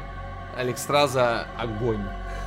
Я бы сказал, что Алекстраза просто огонь. Ну, не зря ее потом добавили в Ходс. Ну и, собственно, да, Катаклизм был э, таким дополнением новой, ну, как это сейчас принято говорить, новой школы. То есть в нем было очень много достаточно интересных решений, они не зашли консерваторам, но, в принципе, Катаклизм был неплохим дополнением. Не таким плохим, как будет дополнение через одно, после того, которое мы собираемся обсудить следующим. Я чувствую, я плохо начинаю видеть своих собеседников, по-моему, мы погружаемся в туманы Мы не Пандари. погружаемся еще. Мы да, еще пока не погрузились, и я хотел дополнить, что Катаклизм стал таким ам, как бы новой игрой в плане того, что там стало много чего неизвестного старым игрокам. А, потому что все изменилось, новые квесты, новые локации, все абсолютно новое. И не соглашусь с теми игроками, которым это вообще никак не понравилось, потому что все-таки играть в одну и ту же игру, по сути, где все ты уже знаешь, не так интересно становится. А вот именно с этим дополнением появилось что-то вот новое, абсолютно новое, от низа до верха. И ты проходил это все заново, как будто ты новую игру играешь. И, на мой взгляд, это было интересно. Э, Полностью переработка всех скиллов, э, пе- переработка всех классов, это ну, какой-то свежий глоток, что ли, э, вносил в игру. Вот и, не знаю, поэтому я не соглашусь с тем, что По большому счету было интересно тем, то, что м, не такая была большая переработка классов, как произошла непосредственно в Пандарии, потому что там и таланты переработали, но зачатки всего этого начались еще в Катаклизме, потому что в Катаклизме была новая упрощенная ветка талантов, если вы помните. Вот, там не каждый уровень ты талант развивал, а там, по-моему, там э, Раз в. Да, там раз в три уровня ты э, брал какой-то определенный талант. То есть это было как бы и не нашим, и не вашим, понимаешь? При этом, при всем. А, также, также хотелось бы отметить... Хотелось бы отметить то, что ты, Вов, сказал по части того, что вот играть в одну и ту же игру и все такое. Так в этом и весь смысл, то, что люди, ну, допустим, ветераны Вов, которые с 2004 там играли, или, например, те, кто с БК зашли, это их э, личный персонаж, их личные приключения, оно развивается. А здесь, по сути, тот персонаж, который был, уже им не становится, он уже становится совершенно другим, потому что переработали класс, переработали концепцию, и вторым, а, наверное, таким вот э, максимально страшным и а, блин, плохим допущением было то, что они убрали классовые квесты. Мы все больше и больше здесь идем к универсальности классов, то есть к их какой-то единоличности. Потому что, ну, именно классовые квесты, наверное, мне кажется, давали такой, знаешь, максимальный вот облик тому, что ты уникален, как я тогда и сказал уже. А теперь и вендоров нет, ты сразу же получаешь э, навык. Я так понимаю, типа новый спел ты получаешь по достижению какого-то Да, уровня ты за него не платишь. А, по-моему, а улучшать его, по-моему, или нет? Нет, все точно А, есть все. Там в чем и суть была, что у тебя все пришло к тому, что тебе не нужно было вообще абсолютно париться о прокачке. То есть э, ты просто шел, выполнял свои квесты, а спылы типа накидывались сами собой. И в этот момент родилась вот эта та самая казуальная концепция, когда большинство новых игроков вообще не понимало ротацию своего класса. Они не понимали, что эти спылы делают, потому что они не платили за них, то есть они не чувствовали их цены. Универсальности еще и вела, как вы помните, мы немножко не сказали, в Личе двойная специализация. То есть, когда ты мог как бы а, играть одной веткой и делать вот, э, условно говоря, вот вот этим, типа, талантом, вот, вот именно вот этим набором талантов какие-то вот вещи по части того, что, например, был там темным жрецом. А потом такой, ну блин, для рейда мне нужно, чтобы я был хиллером. И это не значит то, что, братан, иди качай хиллера, если тебе хочется быть хиллером в рейде. Окей, ты можешь просто взять и сменить талант, взять, сменить ветку талантов на немножко другой, и у тебя будет двойная специализация, между которой ты сможешь просто очень, ну, переключаться. По сути, сколько тебе нужно было там 10 секунд подождать, пока персонаж переключается. Ну, универсальность вот отсюда пошла, Ну, понимаешь? в основном, мне кажется, я тут не соглашусь, в основном это было сделано для PvE, PvP, э, чтобы игроки могли, ну, у некоторых, типа, и персонажей были там, начиная с того же классика или с БК, то есть они достаточно очень много времени потратили в этого персонажа, и их э, очень пугало то, что им приходилось качать ни рыбу, ни мясо, чтобы в определенный момент они могли пойти и на БГ, то есть в ПВП залететь, и на аренку, и в ПВЕ, чтобы они хорошо держали рейд. И именно для этого, мне кажется, и была создана вторая специализация, чтобы игрок мог прочувствовать все аспекты этой игры. Ну, замысел был такой, но это не отменяет моих слов. То есть это просто...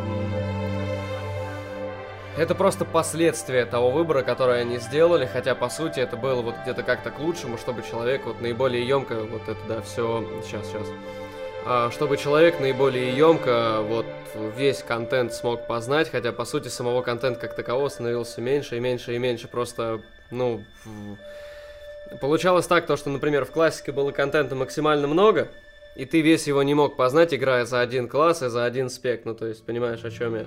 Вот, а здесь э, контента стало меньше, но стало больше универсальности, то, что ты можешь познать, по сути, много всего, и полностью ощутить все то, что вот ребята задумали, ребята сделали, над чем старались. А, итак, Смертокрыл побежден, стихии угасли, они перестали давать нам свою ярость, и я перестаю видеть своих собеседников, по-моему, мы погружаемся в туманы Пандарии. Этот аддон а, я ненавижу чуть меньше, чем я ненавижу Катаклизм, и чуть меньше, и сильно, сильно меньше, чем я ненавижу Дренор. Но этот аддон для меня лично связан с концом а, World of Warcraft в том виде, в котором эта игра мне полюбилась. И я вижу, что мой собеседник Виктор очень хочет со мной поконфликтовать в этом аспекте. Виктор, вам слово. Скажу так. а, Идея Вов как таковая, то есть вот такого старого Вова, от которого отходили уже очень долгое время, то есть э, и постепенно-постепенно, как мы и рассказывали и делали затравочки, а, обсуждая вот старые дополнения, то, что все больше и больше а, были попытки или были какие-то знамения того, что старый Вов э, в конечном итоге перестанет существовать. А, Пандария, Пандария стала по сути единственным дополнением, которое не паразитировало на каких-то известных событиях из э, оригинальной стратегии вот э, и трилогии стратегии Warcraft или из известных событий чего-то такого вот прошлого, из каких-то вот таких вот дополнений или оригинального контента. Это был э, такой какой-то особенный э, путь, эксперимент, эксперимент к тому же во всем. А, и вот какой-то вот собственный, какой-то вот такой вот некие такие допущения, я бы сказал, которые были а, целью как-то приукрасить, расширить и пойти, э, ну вернее, по- пойти по новой ветке. По новой ветке непосредственно вот развития Варкрафта. Объясню. В Пандарии, в Пандарии, главным врагом не стал какой-то вот, со, вот э, собственный мега-босс, который еще больше и больше и больше навернет вот драму, потому что максимальная драма с э, э, непосредственно, ну как тогда, по крайней мере, казалось, с, э, максимальная драма с тем, что вот весь Азерот расколот, э, вот этим катаклизмом, зло, которое угрожает всей жизни Азерота в целом. А вместо этого, по сути, злом стали сами игроки, а злом стали сами фракции, потому что именно их распри, из-за того, что вот, собственно, вот это вот э, как-то Лэйшень, не, не, не, не, Лэйшень, а Император, Император, э, в Пандаре, нет, Император император вот этот вот э, Пандарий, какой-то типа совершенно крутой Пандарен, он э, договорился, я не помню с кем, и эм, своей какой-то вот философией, своим каким-то видением он решил защитить континент Пандарии туманами. То есть это стало, знаешь, такое совершенно э, закрытая, то А, есть ну, местность. С черепахой он договорился с этой, которая их, собственно говоря, и возила. А, вот это вот странствующая черепаха, да. Вот. Фишка в том, что злом стали мы сами, как я и сказал, потому что именно наши распри а, стали катализатором того, что снова пробудились вот эти вот так называемые ша, которые подпитывались эмоциями, а, подпитывались э, какими-то вот там страхами, ненавистью, гордыней, то есть там же и первые боссы были ша страха, ша гордыни. Вот. Дам шутку просто. А, ну, пожалуйста. Э, ладно, типа, сейчас подумаем, как сформулировать. Просто я хотел э, поговорить про тот самый аддон, где как потерянный аддон Вова, где пробуждаются те самые та. Потому что как могут пробудиться ша, если еще не было та? А главным героем стал бы Кама Пули, да? Да. Угомонись, пока это не пристрелил. Это и есть, это, это и есть, это, короче, молодой вот этот император Пандарии, который... Он сказал, безделит игрушки да, делал, да, да. И потом его, ему дают пизды те самые та, и он такой думает, нет, нужно защищаться от ша, короче. А И потом просто- главный босс просто выходит из темноты, появляется. Я появился из темноты Надежда, да? Что ты хочешь этим сказать? Ты что, синематограф, же? Ты это драмы какой-то делаешь? И он чисто на двух черепахах и это, на, на шпагате сидит. О, пуля, пуля, а, салам, как жизнь, брат?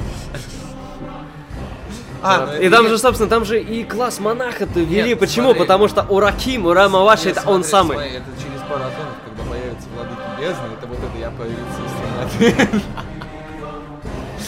Вот. Короче. Да. А, и смысл заключается в том, то, что а, герои и их распри между Ордой и Альянсом как раз таки, против чего и Артас боролся.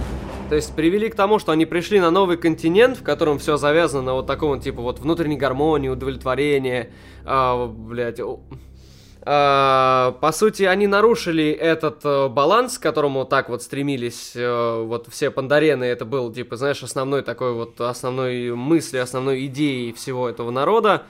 И э, вот пробудили всех этих ша, которые стали основной причиной всех этих бед. То есть, по сути, что такое ша? Это же, по сути, кровь Ишараджа, которого тогда не просто изгнали или заточили. Это был первый такой вот эксперимент, когда его целенаправленно титаны убили.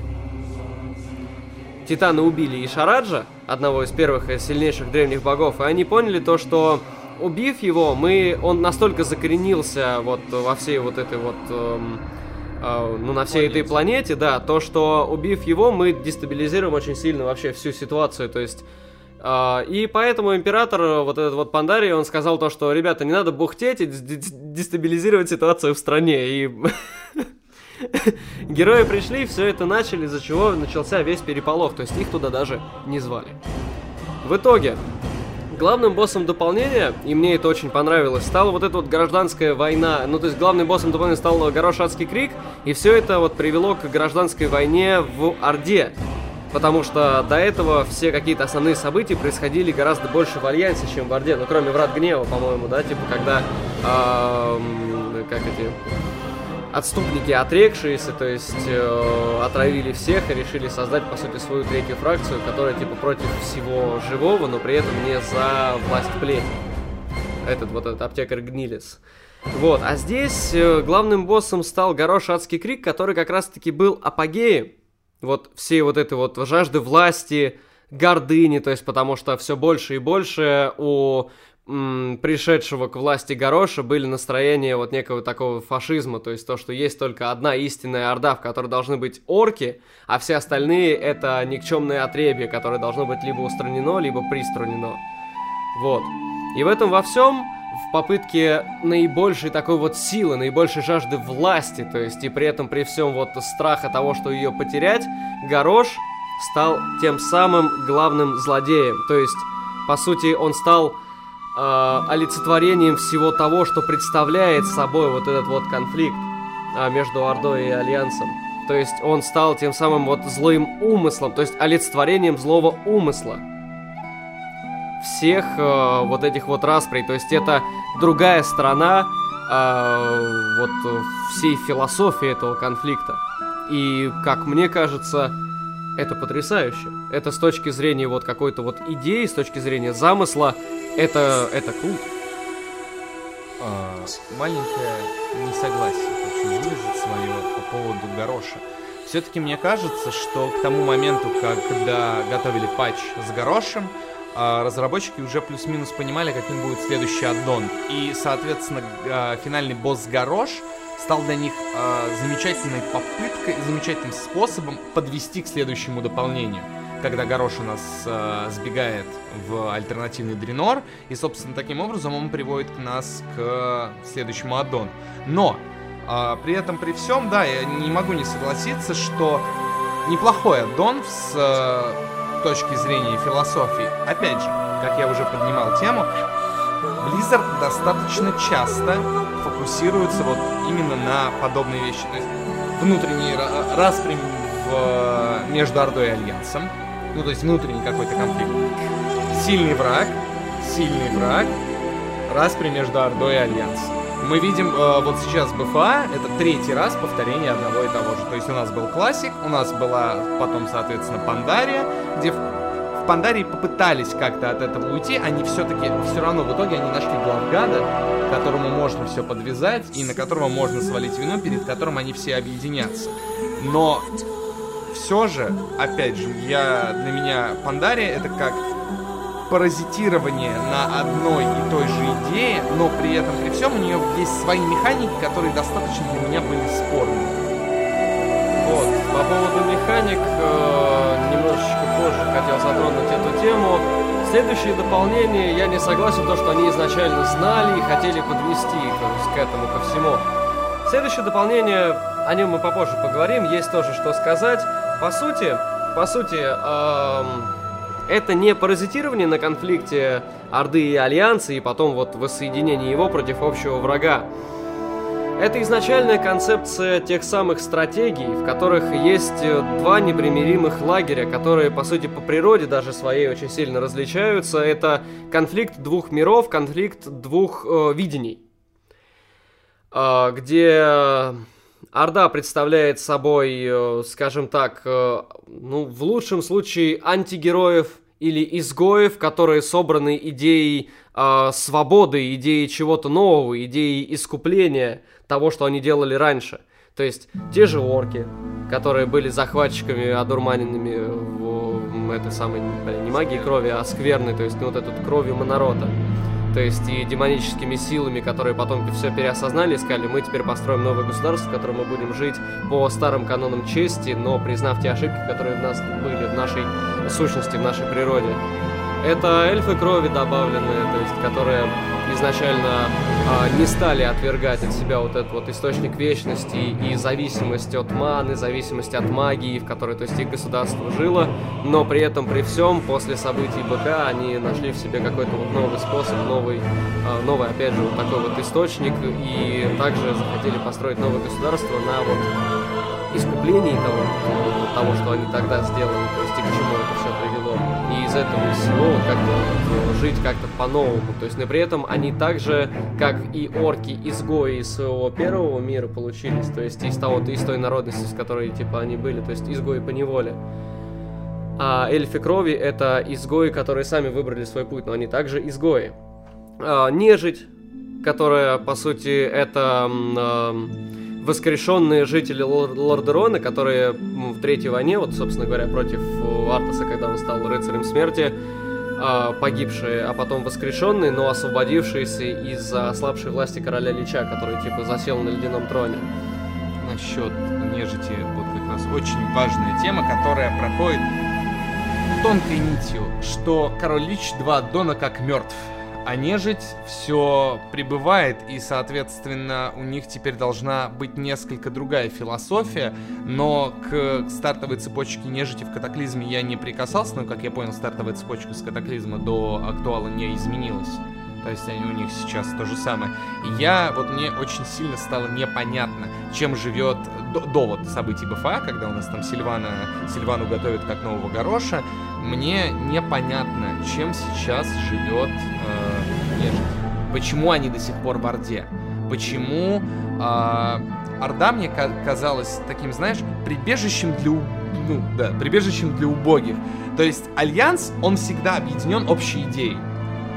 Свет. Света, Во да, света, во имя света, во имя э, чести, чести рыцарской. Не чести воина, как э, Ну, силы тут- абсолютной, а Тут, да, тут две концепции, получается, древнего такого, типа, племенного воина, который, типа, только на силе у него все заточено, а здесь это рыцарская честь Рыцарская такого честь. средневековья, да, Да, это рыцарская честь, свет, братство, прочее. Орда. Орда из себя сформировала, то есть это в формирование Орды, это третий Варкрафт. То есть это люди, ну это не люди. Орда не люди. Это расы, которые выступили в, против Пылающего Легиона. То есть это были таурены, это были орки, и это были у нас еще там под конец к ним тролли присоединились. Насколько я помню, во Frozen Throne э, цепочка Рексара, он как раз их присоединял. Можно все-таки немножечко перед этим да расскажу, потому что я э, не упомянул еще плюс Таурены. Это миролюбивый народ, который присоединился а, после того, как орки ушли из, собственно, вот э, Азерот, потому что изначально, я помню, по лору был континенты Азерот и Калимдор, который, ну, то есть, собственно, раскололся. Теперь это называется Старое Королевство и Калимдор. То есть, ну, Восточное, да, Восто- Восточное Королевство, по сути, и Калимдор. То есть, Таурены это... эм, как тебе сказать? По лору Варкрафта это э, исконные жители Калимдора. Но их очень хорошо связали с тем, что они очень напоминают племенные, э, ну, индейские племена. То есть, а как мы помним, индейцы в истории стали изгоями и живут в резервациях. То есть, по сути, они на своих собственных землях стали чужими.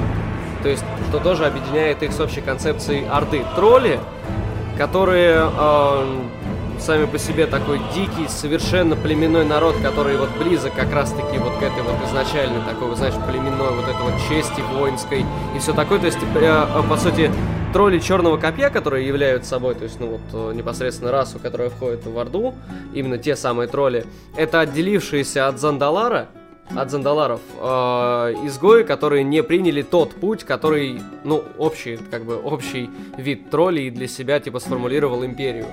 Такую, типа, они отделились, потому что хотели чего-то нового, то есть они, по сути, также изгои. Единственный, кто выбивается из этого всего, это гоблины. А, Но гоблины это продажные твари-приспособленцы, поэтому, ну, по большому счету, блядь, бабло побеждает зло. Я, я так формулирую их основную, основной смысл их расы. Я вот не знаю, как еще сказать. Нет, ну там же у тебя в катаклизме все объяснено. У них случился маленький, э, маленький конфьюз из-за смертокрыла. И им некуда бежать. Ну, то есть, фактически им нужна сила, к которой они примкнут в, в очередной раз. К Альянсу они явно не примкнут, потому что они сделали для Альянса слишком много плохого, и для них э, единственный выбор — примкнуть к Орде, с которой они активно сотрудничали и продолжают сотрудничать только теперь в их составе непосредственно. Там немножко не так было на самом деле, потому что когда они бежали с Кизана из-за катаклизма, флот Альянса разбомбил их баржу, из-за чего они высадились на неизвестных островах, а потом их подобрала Орда, которая им помогла а, в той бедственной ситуации. По-моему, так было. Да, сто процентов так было. Так вот, а, это изгои, это антигерои, то есть и эм, искупление, и вот такая вот, знаешь, типа, как бы э, племенная, более такая древняя и близкая по инстинктам честь. Где Альянс это более такая средневековая рыцарская социальная честь и э, религия, не племенные обряды, а именно религия, как таковая сформированная. То есть и из-за этого, из-за всего происходит огромный конфликт. Орды с ее понятиями и Альянса с его понятиями, они друг с другом не складываются никак, и поэтому это не паразитирование, это просто с разных сторон каждый раз обозначение изначальной идеи, почему это называется Warcraft. Военное ремесло. Столкновение двух нестыкующихся идей. Вот. И в этом во всем, как я и сказал изначально, Пандария стала экспериментом в концепции нахождения чего-то нового. И отсюда, если раньше нас вело такой немножечко пространной сюжетной веткой, э, ну, общей какой-то объединенной сюжетной веткой, но старой концепцией того, что каждая локация это отдельная история. Теперь в Пандарии прокачка происходит по всем локациям, и тебя ведет общей сюжетной веткой от одного к другому. Ты просто ну, не можешь прийти, э, собственно говоря, на локацию, т- допустим, Крутогорье, не пройдя вот эти вот эм, э, не степи, а как они, как называлось, типа вот нефритовый лес, после этого вторая локация. Короче, э, после второй локации, то есть ты не можешь с первой локации перепрыгнуть на третью, потому что сама прокачка тебя ведет одним таким общим путем. То есть это иная концепция общей какой-то такой, знаешь, ну действительно э, линейной сюжетной игры.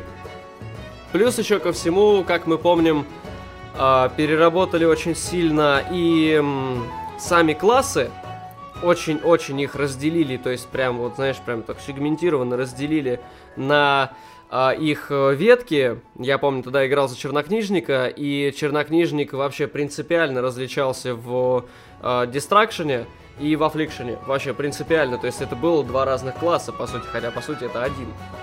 Две вариации одного и того же класса. И самое важное, что я хотел сказать, таланты. Многие не приняли э, вот э, новую систему талантов. Она, с одной стороны, стала более гибкой, а с другой стороны, как бы это парадоксально не звучало, менее гибкой, потому что вместо тонкой настройки вот этих вот процентов урона или защиты или каких-то таких вот обилок, это стало выбором э, довольно сильных спелов или бафов или каких-то пассивных способностей но раз в 15 уровней, вместо того, чтобы ты там раз в 3 уровня, то есть как было в катаклизме, или раз, раз в уровень э, в классике, ты тонко настраивал своего персонажа под, ну, где-то, наверное, под свой стиль игры, хотя, по сути, также все играли тонко выверенными математически э, билдами. Вместо того, чтобы где-то как-то думать своей головой и подстраиваться под свой собственный стиль. А здесь ты, по сути, выбираешь свой собственный стиль, потому что это и упростилось и стало более гибким. И при этом, при всем, для того, кто хочет разобраться, стало менее гибким, потому что стало упрощено. Неоднозначное решение, я согласен. Но, как мне кажется, стоило это попробовать. Стоило это попробовать, потому что здесь тоже, да, неоднозначность, но по большому счету я и сторонник и того, и другого. Мне и в том удобно качаться, и где-то как-то принимать свои решения и подстраивать свое видение класса под себя. Так и в том, где-то как-то тонко-тонко-тонко каждый раз вот выстраивать то, что вот произойдет на 60 уровне, когда мой собственный вот такой, вот, знаешь, типа уникальный абсолютно класс проявит свою истинную форму. Вот. Ну и э, мы забываем отметить очень интересную вещь по части Пандарии, по части аддонов следующих, следующих, следующих дополнений. А именно PvE контент. PvE контент, который нещадно развивался и механики которого усложнялись с каждым рейдом каждого дополнения.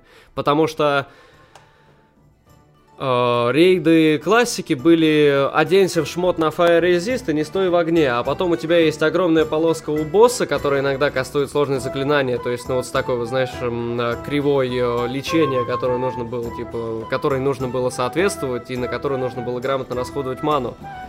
Превратилась э, вот в тот эксперимент э, с Йоксароном и с Личом, у которого были уже более-менее такие интересные механики. А потом все дальше и дальше и дальше усложнялось с каждым рейдом. И в Пандарии, я считаю, одни из самых интересных рейдов, которые вообще можно было придумать, в том числе вот этот вот а, Повелитель Грома Лэй Шень.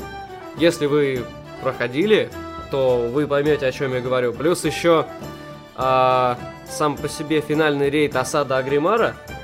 Ты сначала не осаждаешь Агримара, ты сначала переносишься в залы а, собственно говоря, вот этого вот хранилища Лэйшеня, побеждаешь безупречных, а потом телепо- телепортируешься, и у тебя все связывается в этом во всем, и ты уже идешь по Агримару, который обороняется от собственных вот, ну, твоих каких-то вот поползновений на Гороша, и там каждый босс это ну, по сути, отдельная, совершенно новая стратегия на каждого, каждого, каждого босса, в котором нужно очень тонко лавировать лей- рей- это рейд-лидеру для того, чтобы побеждать это все вот в героическом режиме. И это потрясающе.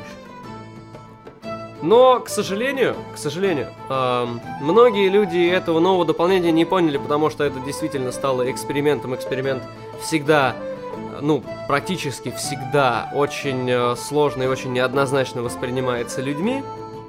Ну, то есть это, это восприятие, это те вещи, которые, мне кажется, вообще объяснять не нужно по части ну, вот такого вот людского отношения к чему-то новому. То есть это мозг уже, блядь, снова надо работать, пиздец. Вот. А, плюс еще связали китайскую тематику. Ну, тут да, тут нельзя отметить то, что в сторону китайских игроков, которые приносят им основные бабки, тоже был такой вот, знаешь, маленький такой жестик, типа, ребята, мы про вас делаем, между прочим. И в сторону того, что, а, да это вот эм, на самом деле, вот я слышал от многих дураков такую тему, то что, а, бля, да с Кунфу-Пан просто все спиздили, короче, типа всю эту концепцию, чтобы привести э, игроков в 12+, потому что Warcraft к этому моменту стал действительно 12+, по э, возрастной категории продажи. Ну, это глупость. И я объяснил почему. Собственно говоря, из минусов, ну, у меня тоже субъективное восприятие, но мне это дополнение понравилось. Если есть какие-то вот минусы по части еще меньше и меньше и меньше социализации, о которой мы говорили изначально, и к чему были поползновения, и шаги, и шаги, и шаги по ступенькам, Ну, то тогда да. Это скорее, в принципе, тенденция всего Варкрафта в целом, нежели Пандарии. Просто в Пандарии э, за счет вот как раз этих талантов там, ну, были в Пандарии были сделаны явные шаги уже прям. То есть, если до этого это все было полумерами какими-то, которыми пытались воздействовать, в Пандарии это сделалось явно, и, в принципе, у людей а, основная претензия, как у меня основная претензия к тому, что Пандария стала началом конца, потому что конец настал, собственно, через год. Через полтора года после выхода Пандарии. Конец назывался Warlords of Draenor. Когда у меня спрашивают, а, Иван, что вы можете нам рассказать про Дренор? Я... Я тогда посмотрел трейлер. Я посмотрел трейлер. И... У меня была одна реакция. Непонятно. Не пон... Не пон... Не я. Непонятно. Ну что тут непонятного? Это Мы не форсаж. будем рабами. Нет, это непонятно. А потом... А потом я начал играть, и я вот думаю, дебил. Деб- тупый, деб- дебил, дебил, тупый, дебил. Альтернативный, Дренор, тупое говно, тупого говна, говно. А на этом аддон все. До новых встреч. Вот, собственно говоря, э, вот такие ассоциации у меня с Дренором. Дренор стал, на самом деле, э, это, был бич Вова. Потому что люди ждали... Ты А. Blizzard... Что ты нахуй, блядь? Люди ждали а, после Пандарии, потому что разработчики об- обещали прям охрененные, ну, то есть, там видели уже поползновения, действительно, в интересные рейды, в прочее. Люди ждали просто чего-то фантастического, Дренор презентовался как нечто фантастическое, а мы получили дрожь в гарнизонах, мы получили ужасный, даже непроходной аддон, и после этого случился огромный отток игроков, потому что люди потеряли веру в то, что Вов таки сможет подняться с колен. А, Дейлики, которые стали во главу угла, гарнизоны, на которые нужно было фармить, да, они давали, конечно, определенные бонусы, но, э, соответственно, это все уже шло мимо, потому что для этого нужно было тратить кучу ресурсов, кучу времени. И, опять же, когда мы говорим, что WoW становится однопользовательской игрой, именно механика гарнизонов начинает а, прям активно насаждать то, что не в социализации ваша сила, то есть если бы гарнизон там давался гильдии, если бы он давался фракции, если бы он давался, ну, какому-то тесному скоплению игроков, это было бы да. Но гарнизон дается одному персонажу. Он становится его главой. А, Значит, с Дренора начинает паразитировать идея, что ты уникальный, ты такой офигенный, пожалуйста, ты там древнего бога од- один ему дашь там э, по, люле, по щам, ты все сделаешь сам и так далее, и так далее. И эта идея сгубила сгубила Warcraft в, в моем понимании, в его нынешнем актуальном представлении. Но Адринор э, абсолютно непроходное дополнение, которое ничем, ничем новым абсолютно не может похвастаться, э, плюс которое демонстрирует э, сценарную импотенцию уже у авторов, потому что они не понимали, как дальше развивать сюжет, э, когда, ну, считается, что когда в длинных франшизах прибегают к возвращению в прошлое и э, паразитировании на старых идеях, то есть в попытке изменить прошлое, чтобы там это все не происходило. Это вот как там пятая часть, по-моему, Терминатора, когда они его полностью перезапускают. Генезис. Генезис, да, ужасный. А, то есть, когда у нас обращаются люди уже к дополнительным, к альтернативным таймлайнам, к прочему всему, это демонстрирует только одно. У Blizzard на этот момент начинают заканчиваться идеи. Именно в этот момент Бобби Котик, э, собственно говоря, вцепился э, в Blizzard с э, просьбой того, с требованием того, чтобы доились как, как можно больше, как можно больше денег. Соответственно, от этого у нас делики, от этого у нас очень куцая сюжетная линия, которую я лично очень плохо помню. От этого у нас э, выводится недостаток кин- контента и прочего. Собственно говоря, по Дринору мне больше сказать нечего. Но явно есть что сказать моим коллегам, поэтому... Ну, по поводу Дренора, можно сказать так. Там нечем было заняться. Вот просто нечем. Ты брал сотый уровень, ты сделал свой гарнизон, и ты в нем просто сидишь. Ну, как уже и говорили. Но в защиту могу сказать это то, что там были красивые и интересные локации. В плане дизайна, в плане э, того, что ты просто мог гулять там, перемещаться на маунте, не на флай маунте. Они это убрали все-таки, они вернулись к такому а, до катаклизма, до уровня катаклизма, когда ты должен был своими пешими Коноплизм. канаплизма, да, вернуться, э, перемещаться на своем маунте, либо вообще пешком в каких-то случаях. И это было интересно, потому что ты в какой-то степени изучал мир. А затем под на- наплывом игроков э, в плане хейта они вернули э, флай маунтов, но только по достижению, да, по-моему? Там Мгм, было достижение, ты мог летать. Когда ты все И, посмотрел да, уже, это это- когда ты все посмотрел. И, впрочем, они эту идею и в последующем дополнении реализуют. А, вот. Поэтому все, что касается Дренора, это отстой, но вот локации это действительно очень красиво. Я поддержу Вову в том плане то, что действительно а, посмотреть, например, типа то, как Дриней жили до раскола и превращения Дренора в запределе, то есть культуру тем, тех самых вот а, Макхаров, то есть ам, своеобразность и уникальность каждого племени а, а, орков. Это было очень интересно, но тут также Ваня прав, то что налицо кризис идей. Налицо кризис идей, когда вы включаете аль- альтернативные таймлайны и путешествия во времени. Ну, к сожалению, к сожалению, это так, когда типа больше ничего нет. И по большому счету а, нам обещали то, что вот будет отличнейшее развитие а, идей э, по части тех самых вождей орков, о которых только рассказывали, или где-то как-то мы видели уже только последствия, а теперь мы покажем, покажем их во всей красе, где как бы с- отец объединяется со своим сыном из параллельного таймлайна, но пусть так, и они вдвоем строят железную орду, которая будет угрожать всем силам и будет сильнее, чем все силы, которые вот мы вот собирали, и какими бы матерыми не были до этого, Железная Орда, она сможет покорить. В идее, ну, звучит, ну, плюс-минус, ну, удобоваримо. Окей, хорошо, я готов был бы это принять, но в итоге в один момент эм, с гарнизонами, то есть вот как и было сказано, все больше и больше отстранения от социализации а, произошло на гарнизоне и в момент того, что тебе приходилось фармить очки гарнизона. То есть контента становилось опять же все меньше и меньше, и для того, чтобы его где-то как-то расширить и увеличить даже с теми способами то, что вот уже такая универсальность и такая всеобъемлющесть, то есть вот э, там нескольких специализаций, понимаешь, а универсальности классов все больше и больше.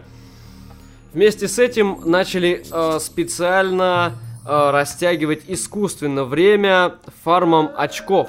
То есть это все превратилось, по сути, в тот же самый гринд, с флером отсутствия гринда, потому что, ну, йоу, мы систему квестов не отменяли. В защиту Дренора стоит сказать то, что подземелья были потрясающе крутыми, рейды были отличнейшими, то есть реально сложные и э, оригинальные подземелья, как э, вот мне сейчас прямо вспоминается э, подземелье, где мы сначала начинали с, ну, условно говоря, пусть будет вокзала и гарнизона, а потом перемещались на поезд. И в этом поезде, если ты спрыгнул, то ты, по сути, даже и резнуться там, как бы, у тебя были некоторые сложности с этим. То есть, это было клево, и с механиками было клево, то есть прохождение по вот этим вот вагонам и все прочее. То есть финальный рейд, эм, тут стоит отметить то, что, как э, Ваня сказал э, где-то на личе еще, все больше упор на синематики.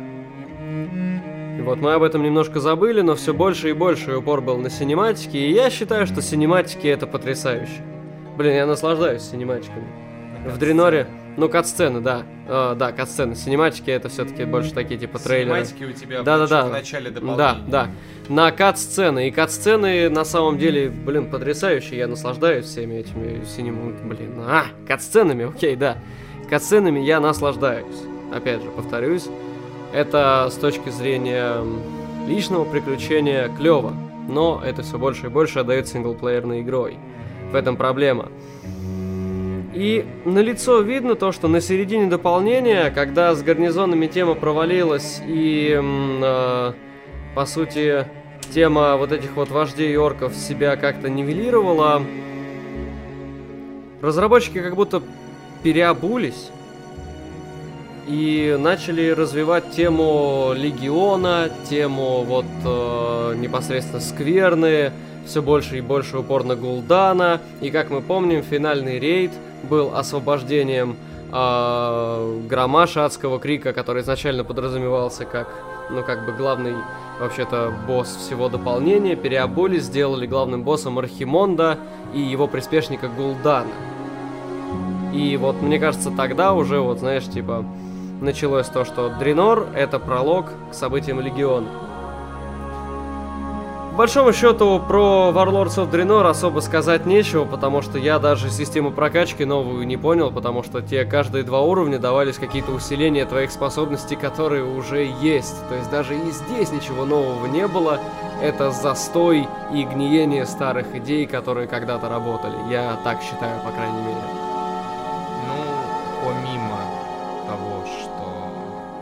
Сказал, можно подвести еще итог по драматургии.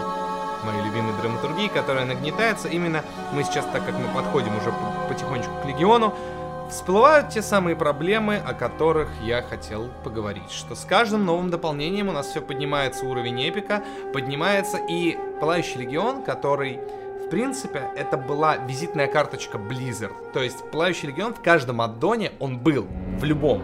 Но он проходил таким лейтмотивом, что это всегда Пылающий Легион это, был угро... это была угроза мирового масштаба, сильнее которой битвы не будет. И вот наступает э, Варло- конец of Draenor, начинается Легион, и игроки, и фанбаза, и лороведы все прекрасно понимают, что следующим в этом аддоне умрет Саргерас. Плюс еще ко всему начались огромные а, логические проблемы, потому что а, объяснили это следующим образом. Хорошо, типа, если у нас есть параллельные вожди из параллельных временных реальностей, правильно? То есть, а, в таком случае, почему нет параллельных Саргерасов, параллельных Архимондов? То есть, если даже есть параллельные гуль- Гулданы, то есть, правильно? Они объяснили следующим образом. Круговерть пустоты Ну, вне пространства. она вне пространства, и поэтому, если вы помните, и почему Архимонд не появлялся, типа, еще раз, хотя даже то, что мы Килл Джедана как бы убили в прошлом рейде, мы его не убили, мы а, заставили его как бы не, с- не, не присумониться сюда, то есть мы сбили, мы сбили ему каст, Нет, там короче. в чем суть, что лором это объяснено просто, что демоны могут умереть только в круговерте пустоты. Именно поэтому, когда мы в третьем Варкрафте убиваем Архимонда, когда мы потратили источник жизни ночных эльфов на то, чтобы защитить этот мир, он всего лишь, короче, отправился на респ. Ну, он, да, он резнулся, да. Да, это, это, сушить сухари. И именно как раз в Дреноре, в Геройке, по-моему, да, Геройка это был Героики режим. Дренора, Да, мы ге- перемещаемся в, круга- в, по- в постоверт круглоты, и там уже убиваем Архимонда, который умирает навсегда и куда-то а, телепортирует а, Гулдана. Непонятно куда, но мы-то знаем. Мы это знаем, что телепортирует он Гулдана к замечательным Гробница Саргераса Да. и Легион, да. Легион, где он э, находит Илюшку, великого, великого Илюшку, который подзабылся уже фанатом с, э, да, с БК, уже прошло 4 аддона, и Илюшу никто не ожидал увидеть, и в этом аддоне Илюшу решили репрезентовать как антигероя. То есть, если в БК он нам показывался как явный злодей, то есть там было видно, что он э, собрал силы, он держит, он узурпатор, он там собрал себе гарем наложниц и прочее, что это человек, ну, это существо, которое развращено демонической силой. Здесь его решили при- репрезентовать, что на самом деле это гениальный план, надежный, блядь, как швейцарские часы.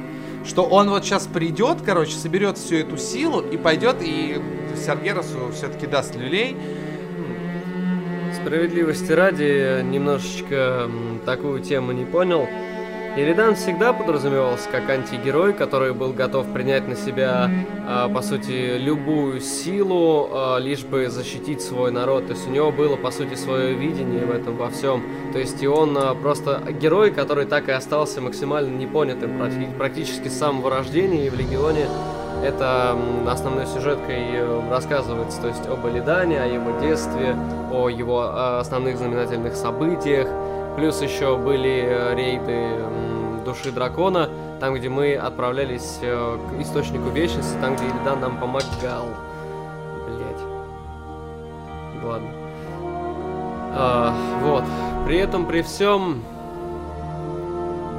даже будучи заточенным на 10 тысяч лет, он понимал угрозу Пылающего Легиона, и поэтому он, э, по сути, и связался вот э, с демонической силой э, того же самого Гулдана, чтобы защитить свой народ и защитить э, Азерот таким, каким он его видит. А потом дальше в БК было какое-то допущение в том, что он слишком далеко зашел в своем вот этом необходимом зле и стал тем самым необходимым злом, который нужно победить. А здесь его как бы возвращают. Но, по сути, по сути, будем максимально, ребят, с вами честными, давайте постараемся быть объективными. Легион — это такое дополнение, которое вот прогнозирование того, что все хотят видеть. Вот все фанаты, вот чего хотят все фанаты? Окей, они очень давно просили Демон Хантеров, потому что Рыцари Смерти добавили. А, а просили Демон Хантера еще, наверное, со времен Лича, я тебе серьезно говорю. БК. Ну или со времен БК, тем более. То есть э, сражение с Пылающим Легионом, потому что тематика скверны всем нравится, есть. А, ну вот, вот сражение с Пылающим Легионом, вот непосредственно вот эти вот все темы, это есть. Саргераса они просили показать. Типа, да, они просили показать Саргераса, и плюс еще все очень давно просили Аргус. То есть, по сути, Легион стал вот тем самым э, ответом на просьбы фанатов, которые домысливали, а вот как бы что сделать следующим. То есть это даже не столько паразитирование, сколько, блин, безопасный ход. Справедливости ради, Безопасный ход хорошо оформлен был. Синематик, который предварял выход Легиона с Варианом Рином, был просто до мурашек потрясающий. Ты помнишь его? Да, где надо сражаться. Вот, кстати, как многие говорят, одни из лучших дополнений начинаются со слов э, «сын мой». Да, да. А, нет, действительно, для меня квинтэссенцией... Да, что смешно что Для меня квинтэссенцией Легиона стала смерть Вариана Рина. Потому... И даже не столько смерть... Смерть... Смерть была просто... а Это, это был отличный То есть, момент. а Тириан Фордеринга тебе не жалко, Вообще, на самом деле, когда прошел первую эту цепочку, и когда ты прилетаешь в Старнград, чтобы сообщить э, этому, Андуин. Андуину о том, что его отец погиб. Очень такая еще музыка играет. Ты летишь к этому к парку, где похоронен он. И все эти, вообще тишине, да. Там такая еще музыка играет. Нет, но самая прям сильная сцена выполнения это когда а, Андуин зажигает меч Вариана Рина. Да, да, я только об этом хотел сказать. Я думал, ты скажешь, самая сильная сцена это смерть Вариан Рина, но нет. Нет. Когда, короче, Андуин по всей этой цепочке проходит и все-таки наконец-то находит вот тот вот самый артефакт меч своего отца, а потом такой, «Блин, я недостоин, а потом он видит, короче, этот флешбэк, я Не, такой, он- не, не, это не флешбэк, он видит дух отца. Дух отца, ну не флешбэк, да. И он спрашивает, what I, what I need to do now? И он кладет ему руку на плечо. Да. И просто... И у него сразу и взгляд меняется, и да. зажигается Но у него там, типа. там, там э, прям сделали синематик, ой, сделали катсцену, у него прям на отца Да. лицо очень похоже Да, в он- этот момент становится. У него такой же, вот такая же скрытая ярость, подавляемая в глазах. И черты такие у него не округлые уже больше, а Да. вот мужские. А и фишка в том, что, короче, еще при этом при всем оди- одним из единственных жрецов, который э, стал паладином, был Туралион по лору. А остальные это были воины, которые пришли к свету. То есть из ордена паладинов. И Андуин, по сути, проходит вот такой вот избранный путь непосредственно жреца до того, чтобы стать воином, то есть стать паладином. И это мы видим вот в БФА, в развитии того, что вот как бы молодой король вот как-то вот пытается э, вот править. А, Кстати, в Легионе, можно сказать, вернули классовые квесты. А, те же самые квесты ДК потрясающие, именно классовые квесты а, под каждый спек. Например, а, раскрылась судьба клинков Артеса, куда они делись, а, и про многие артефакты, когда вы делали квесты, вы понимали, что вы, например, маг, или вы друид, или вы вообще паладин, и это очень сближало игрока со своим классом. Была в этом во всем некоторая проблема, завязанная на вот как раз-таки вот той вот уникальности и избранности каждого персонажа. Проблема в том, что когда все избранные, никто не избранный, понимаешь, о чем я? И в этом во всем, когда ты вроде бы как взял этот расколотый испепелитель за паладина или типа перековал из ледяной скорби два клинка, вот эти вот типа вот это вот Артаса, да, правильно?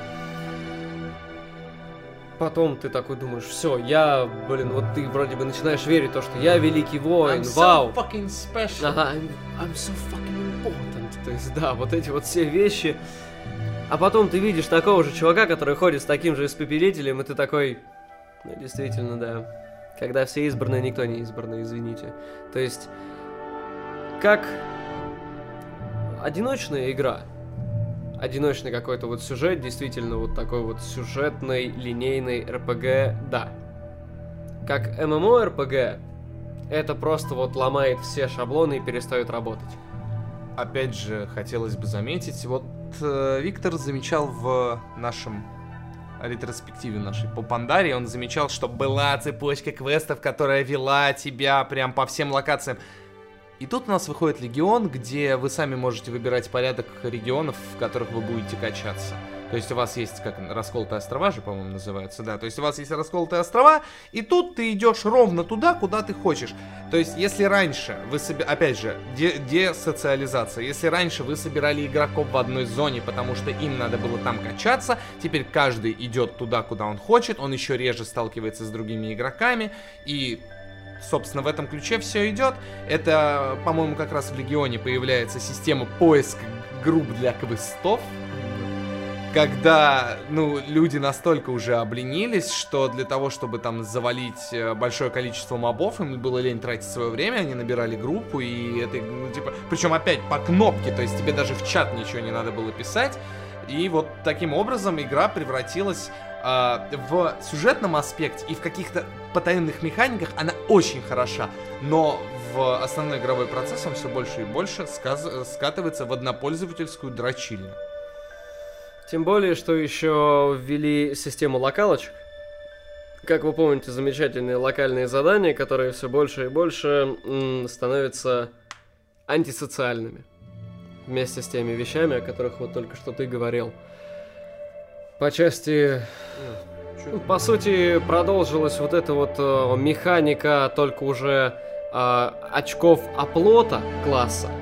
То есть, да, какие-то классовые квесты вы вернули, но при этом при всем мы оставили вот эту вот дрочильню с локалками и с заданиями, которыми ты как бы направляешь вот своих подопечных, потому что ты возглавляешь как бы свой класс. Эм, Все забыли упомянуть то, что еще вот непосредственно, как я сказал, был Аргус. А, ну, смерть Гулдана, потом Аргус. Аргус был... Блять, Аргус был крутой. А, С армией света и с философией того, что и свет-то это не добродетель. По большому счету, это императивная, такая немножко тоталитарная система, либо ты с нами, либо ты против нас. А, Что по философии круто, а подано слишком как-то кастрированно и спрессовано, как по мне, то есть слишком какими-то явными образами, эм, я бы даже сказал, немножко навязчивыми. То, что дополнение завершается смертью Саргераса, да, это не просто группа из 25 чуваков, которые убили Саргераса, это был все-таки трон, а, поддерживаемый всеми титанами, в Не- том, что ты как бы с их поддержкой и с их со всеми назиданиями вместе с Илиданом или с кем там Не факт, что Саргерас умер. Нам не показали его смерть. Нам показали то, что его телепортнули к Элидану. А, нет, нет. И то, что Элидан достал э, Не смерть, Азенота. да, не смерть. Э, не смерть, его типа заточили, и э, Илидан стал его пленителем. Да, там так стало. Не, но его не заточили. Его про- заточили. Они, не, насколько я понимаю, заточили, они его просто отвечаю. призвали, и Мгм. Элидан с ним начал Не, они его, матч. они его в трон заточили, и Илидан стал его пленителем, как когда-то для него стала Маев. А. Там такая тема. Но, типа, вот, блин, такая дебильная какая-то история, то, что финальным этапом а, Саргерас свой меч вкалывает в Азерот, да не доставайся же ты никому. У него, по сути, тоже своя была какая-то мотивация уничтожать миры, чтобы они не достались повелителям бездны, которые оскверняют, о, собственно, зарождающиеся а, в жизни титанов, которые вот являются собой по планете, это, короче, такой типа кокон, такая вот сфера, условно говоря, в которой титан э, рождается. Ну и в целом можно сказать, что Легион э, был концентрацией такой очень множества контента, который, э, в принципе, даже играя по множеству часов, э, нельзя было ухватить весь. Он был э, растянут, его добавляли порционы, и каждому э, хватало насытиться именно дополнением. Э, никому не было скучно, и э, это большой плюс дополнения. Э, например, они добавляли какие-то подземелья, такие сюжетные, связанные с сюжетом, в том числе, например, вот Кражан, когда вернули, очень был классный патч, э, интересно было вернуться как будто бы назад в БК и пройти уже старых боссов, но немного а, таких измененных. И, в принципе, ну, мне больше сказать-то и нечем, потому что Легион это классно. После того, как Саргерас проткнул мечом планету Азерот, и объединенные усилия героев вместе с их артефактным оружием, силу которых они отдают совместно для того, чтобы а, ликвидировать то а, влияние вот этого вот меча Саргераса на Азерот и где-то как-то стабилизировать всю вот эту вот ситуацию, из Азерота начинает сочиться некий минерал под названием азерит, который является собой какую-то немыслимую до этого мощь. Борьба за ресурсы приводит к войне, э, приводит к военному конфликту, который разразился между Ордой и Альянсом, э, из-за которого начались какие-то стратегические действия одной фракции против другой, которая нас подводит к битве за Азерот. В итоге мы начинаем с э, непосредственно сожжения Сильвана и Тельдрасила, при том, что для этого нужно было вспомнить эм, даже как не синематики, а некий такой э, проект «Вестники войны», там, где рассказывали про Сильвану, про Джайну и про Ашару, про их предыстории, вводили их. Ветка Джайны и то, как ее сделали, это то, что меня пробивает до мурашек каждый раз, когда я об этом вспоминаю. По части того, что а, у нее в Легионе еще, вернее, даже да какой в Легионе, у нее к началу Пандарии, когда Тирамор, э, собственно говоря, пал из-за того, что Горош скинул э, мана-бомбу Вот, и она потратила большую часть своих сил для того, чтобы, типа, защитить артефакт, который, типа, находился непосредственно в Тераморе. Она полностью разочаровалась а, в идее того, что а, можно как-то союзничать, да, сосуществовать с Ордой. Просто потому, что это же была изначально ее какая-то сюжетка, из-за которой она в Варкрафте в третьем, она предала, ну, не то что предала, она из-за своих идей восстала против своего отца, сказав то, что это не те самые орки, которые когда-то были, а это новый народ, и я хочу их поддержать. Я бы не сказал, что она восстала, она скорее не поддержала отца в его радикальном решении. То есть она попыталась его остановить, не получилось, и когда его убивали, она просто стояла в стороне. Это не предательство, это, ну, я не это знаю. предательство. Мне, мне кажется, это, это не предательство совпадение. семьи, по большому счету, то есть, если так воспринимать. И по большому счету ее отец, который говорил то, что орки это животные, это дикие существа. То есть им э, не склонно то, что вы, вы очеловечиваете орков. Это неправильно. То есть, как, по крайней мере, вот Дейлин Прайдом, ну, Дей- блядь, по, как, по крайней мере, как э, считал э, Дейлин Праудмур. Вот. Во всем в этом, вот то, что произошло в ее синематике, это просто какое-то вообще откровение. По части того, что она, типа, проходится по вот местам вот этих вот былых сражений, и вся, по сути, композиция, потому что эта песня, она сложена как э, такая, знаешь, народная песня, ну вот эта наследница морей, Дочь Марии. ну она как бы, зачем, за, то есть они же пели, зачем, зачем, наследница морей, ты бросила Не, не, родные не, берега. Это, это на русском. А. Мы, мы, мы же Да, да, да, да, вот, его, Daughter of the сейчас, sea. сейчас, сейчас, типа, why this, why this, the daughter of the sea, да, да. То есть это, По нет, так Мгм. это и есть, то есть в лоре это объясняется, это и есть легенда о дочери, О дочери морей, да. которая несет с собой погибель. То есть, И то это, есть- это злой дух моря. И она, ее, собственно, после того, что она сделала с Култиросом, со своим народом, после вс- всех этих событий, она получила, ну, на- наименование. То есть, ну да. Ее назвали дочерью морей, потому что она для своего народа стала вестницей проклятия, которое привело к тому, что Култирос фактически разбит и не представляет собой особой угрозы. К И этому это- подводит ее сюжетная линия. И это очень здорово, то, что это все представили как такая народная легенда, по сути, эм, прообразом которой является то, что она сделала. И она, проходя через вот эти вот, типа, кладбища вот этих вот эм, кораблей, она слышит эти голоса, она преисполняется тем, что действительно вот у нее происходит какое-то вот откровение у нее, она испытывает даже не столько сомнения, сколько эм, проходит через моральное искупление в том, что она когда-то сделала, приняв новую истину для себя и поняв ту правду, как она ее видит в том, что орки это совершенно дикие существа, она говорит, теперь я понимаю, отец. И в этот момент, типа, тот вот, э, собственно говоря, э, тот проводник, которому она, она дала свой медальон Курт Култироса, оказывается духом ее отца. И в этот момент он приобретает более-менее какое-то вот... э, он испаряется. Он на нее смотрит, наконец обратил на нее внимание, и он исчезает. И в этом во всем она теперь идет искать силы в а, своем вот этом вот старом э, королевстве э, морском, в котором она стала изгоем, потому что другого пути просто нет. Приняв новую истину и приняв свое искупление, это потрясающе. Всем рекомендую, а, собственно, Вестники войны Джайна, посмотреть это видео, если вы не смотрели, потому что это просто даже отдельно от всего, это такая история, и она потрясающая. Там не нужно лишних данных, чтобы ей проникнуться.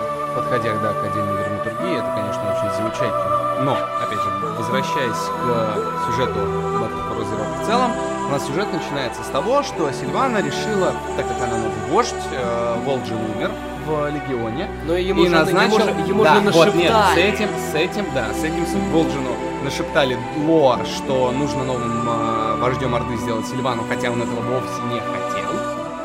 Она становится новым вождем, и первое, с чего она решает начать, это напасть на Тельдрасил и сжечь его дотла.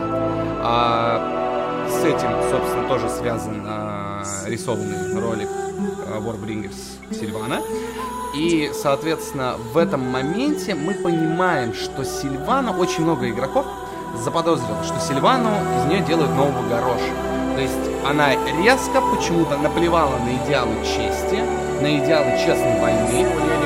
Ну вот, ну такой суть, суть в том, что э, в отличие от того, как дрались до этого Орда и Альянс, то есть прямых столкновениях, без э, каких-то особых радикально ради- жестких радикально жестких вещей, негуманных вещей, она от этого от всего отходит, она выжигает Тильдрасил дотла, ее генералы, собственно, Саурфанк и Бейн, с ней не соглашаются. А она сделала это, кстати, для того, чтобы усилить свою позицию в календаре. Да, ну понятно. Ну, но- то есть не просто потому, что ей взбрело, блять, сожгу все. но все равно, то есть ее, ее командиры, ближайшие генералы с ней не соглашаются.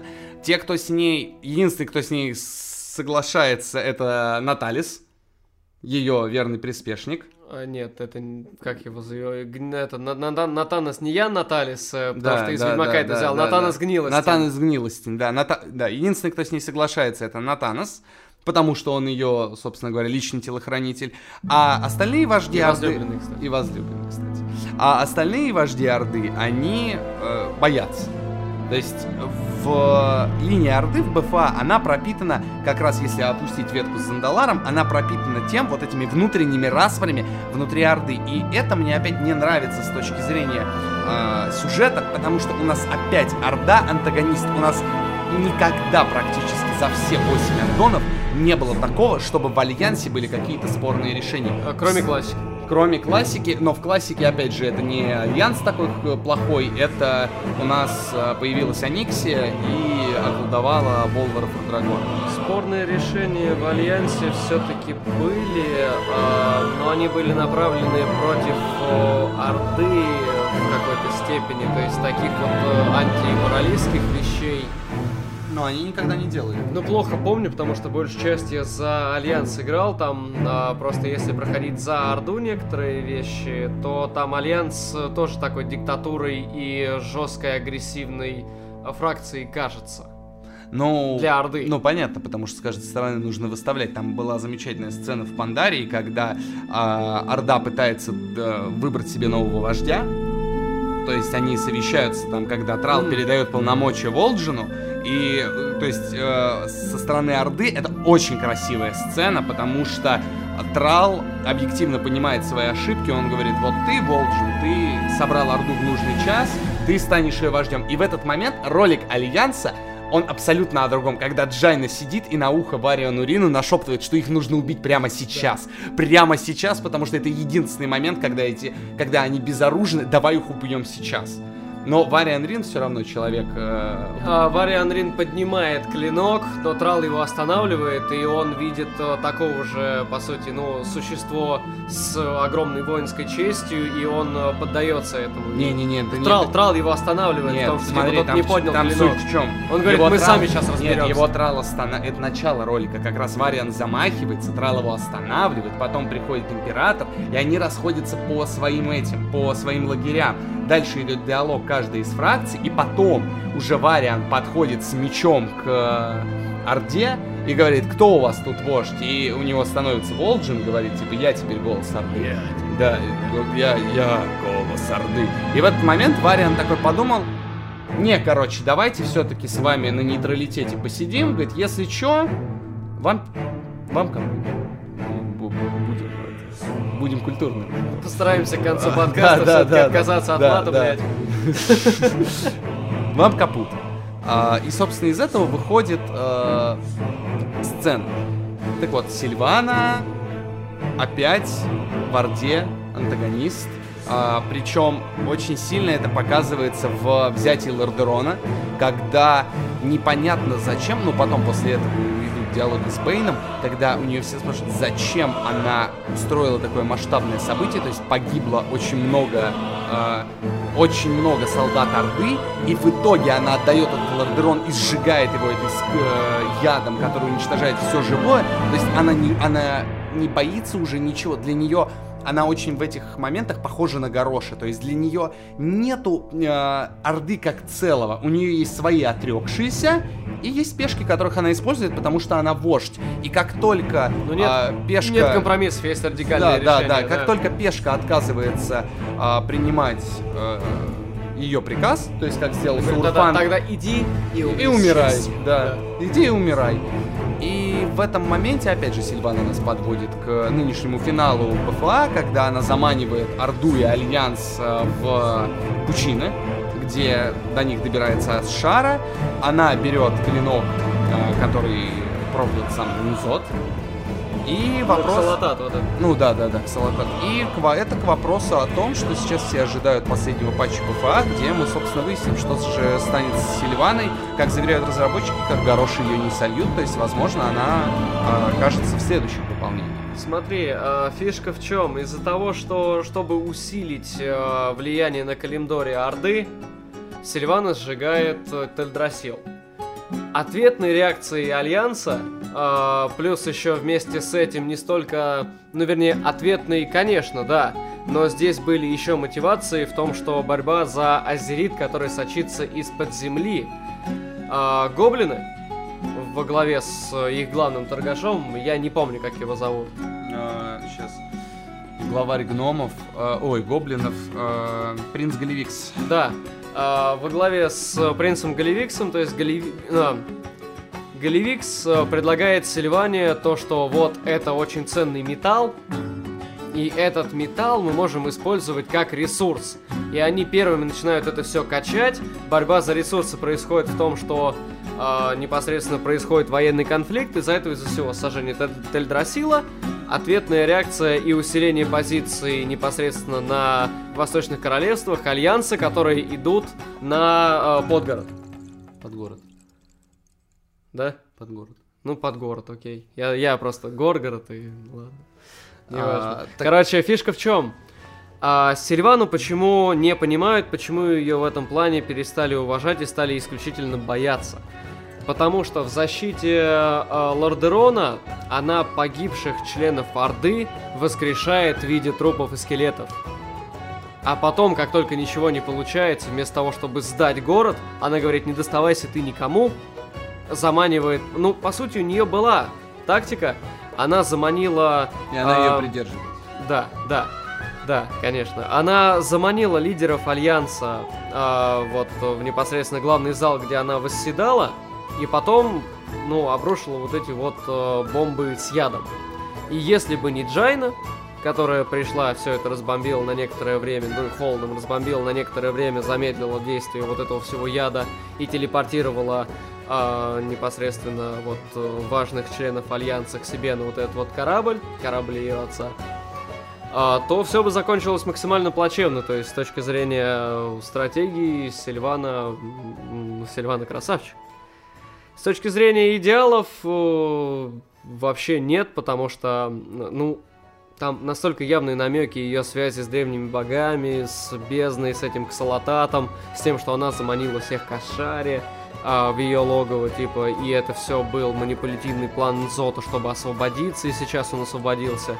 Финальным дополнением, финальным, а, вернее, а, патчем будет, а, мне кажется, рейд с Анзотом, а Сильвана будет где-то в промежутке. Мне кажется так. Либо, ну действительно, я с тобой полностью согласен, если она вот так развернется и станет антигероем, после всего того, что происходит в Орде, и после всего того, что она сделала, со всем этим расколом, с ее радикальной позицией, с ее позицией отрекшихся, Это не сработает. это не сработает вообще ни в коем случае, потому что, ну, и так достаточно антигероев, и после всего того, что она сделана, сделала, даже нету начала пути ее искупления или где-то, ну, не совсем такой вот радикально злодейской позиции. То есть здесь исключительно она предстает как злодей без права какого-то даже искупления, то есть с точки зрения драматургии. Ну и, собственно говоря, это мы поговорили о сюжетных особенностях БФА, Battle for Azeroth, а с точки зрения геймплея, тут все очень плачевно, потому что БФА сравнивают сейчас именно с Дренором.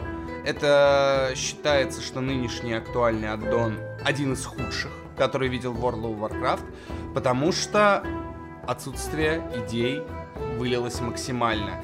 С Легиона не ввели, с момента в конце Легиона не было введено практически никаких новых геймплейных особенностей. Даже э, механики, которые в Легионе были признаны спорными, как увеличение силы артефакта, здесь перекочевали в добычу азерита и усиление. Плюс еще дебильная система того, что у тебя вместо э, обычного ожерелья у тебя всегда висит вот это вот э, сердце Азерота, и в нем, по сути, ты выбираешь э, те же самые подталанты под свой класс, каждый из которых не просто субъективен, а просто как будто бы не нужен. То есть это настолько спорная система, то что я могу спорить, ее уберут и от нее откажутся, это сто процентов, просто потому что она не работает. Она не работает для классов, то есть вот это вот э, выбор э, из-за экипировки вот этих вот талантов сердца Азерот, это максимально куцая хрень, короче, от которой ну вот смотри, тебе нравилась система символов в Личе? Да, конечно. Вот здесь- символы это было круто. Но опять же, символы надо было глифы добывать. Ну, там даже отдельная профессия для этого Да. для всего была. А здесь э, эту хорошую систему как бы вернули, упразднив ее как бы вернули, только в настолько искаженной форме, то, что она нахрен никому не нужна. В этом вся проблема. А, и мы теперь возвращаемся к вопросу, то, что WoW стала синглплеерной игрой а, с минимальной социализацией. То есть это стала сессионная как бы MMORPG, в которой максимально докручивают старые механики, максимально докручивают старые механики, при этом оставляя кор а, тот же самый. То есть эм, сама по себе игра представляет э, вот э, собой, ну, в основе своей тот же самый Вов, который и был, то есть вот это вот э, с боевкой абсолютно уже не рабочий на 2019-2018 даже год, когда выходила а, Battle for Azeroth, то есть с э, абсолютно куцым и сейчас с э, таким не столько даже неуправляемым, сколько просто м, боевкой без отклика.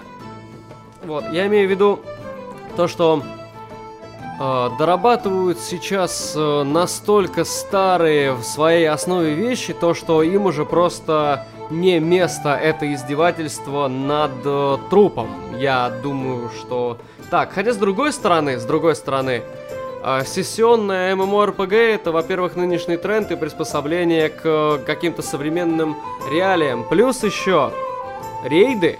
Я буду делать упор на то, что вот рейды, вот эта вот механика, изменение классов, модернизация под то, чтобы вот на старой основе движка непосредственно Варкрафта сделать вот более-менее какую-то I wanna be современную, то есть боевку.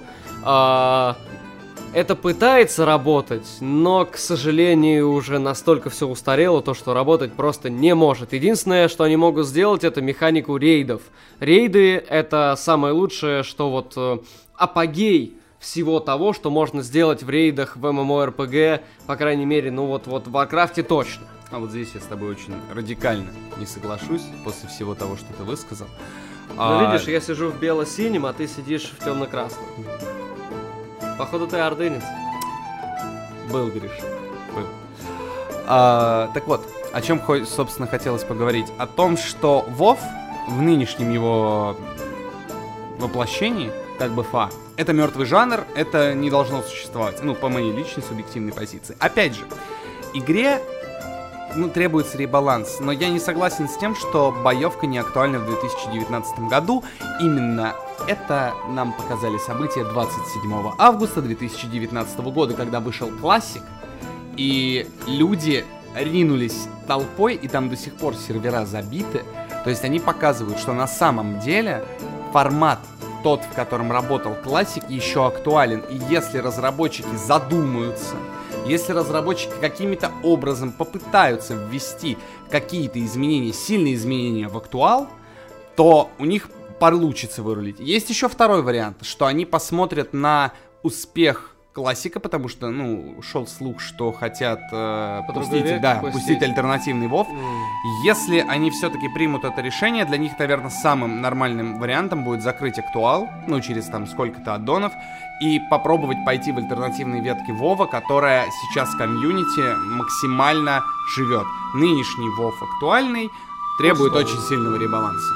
После- Слишком сильного. После классики он пустой, но будем честными, мы с тобой говорили о том, что слияние с Activision и с э, тем, что Бобби Котик взялся за все это дело, ни к чему хорошему не приводит.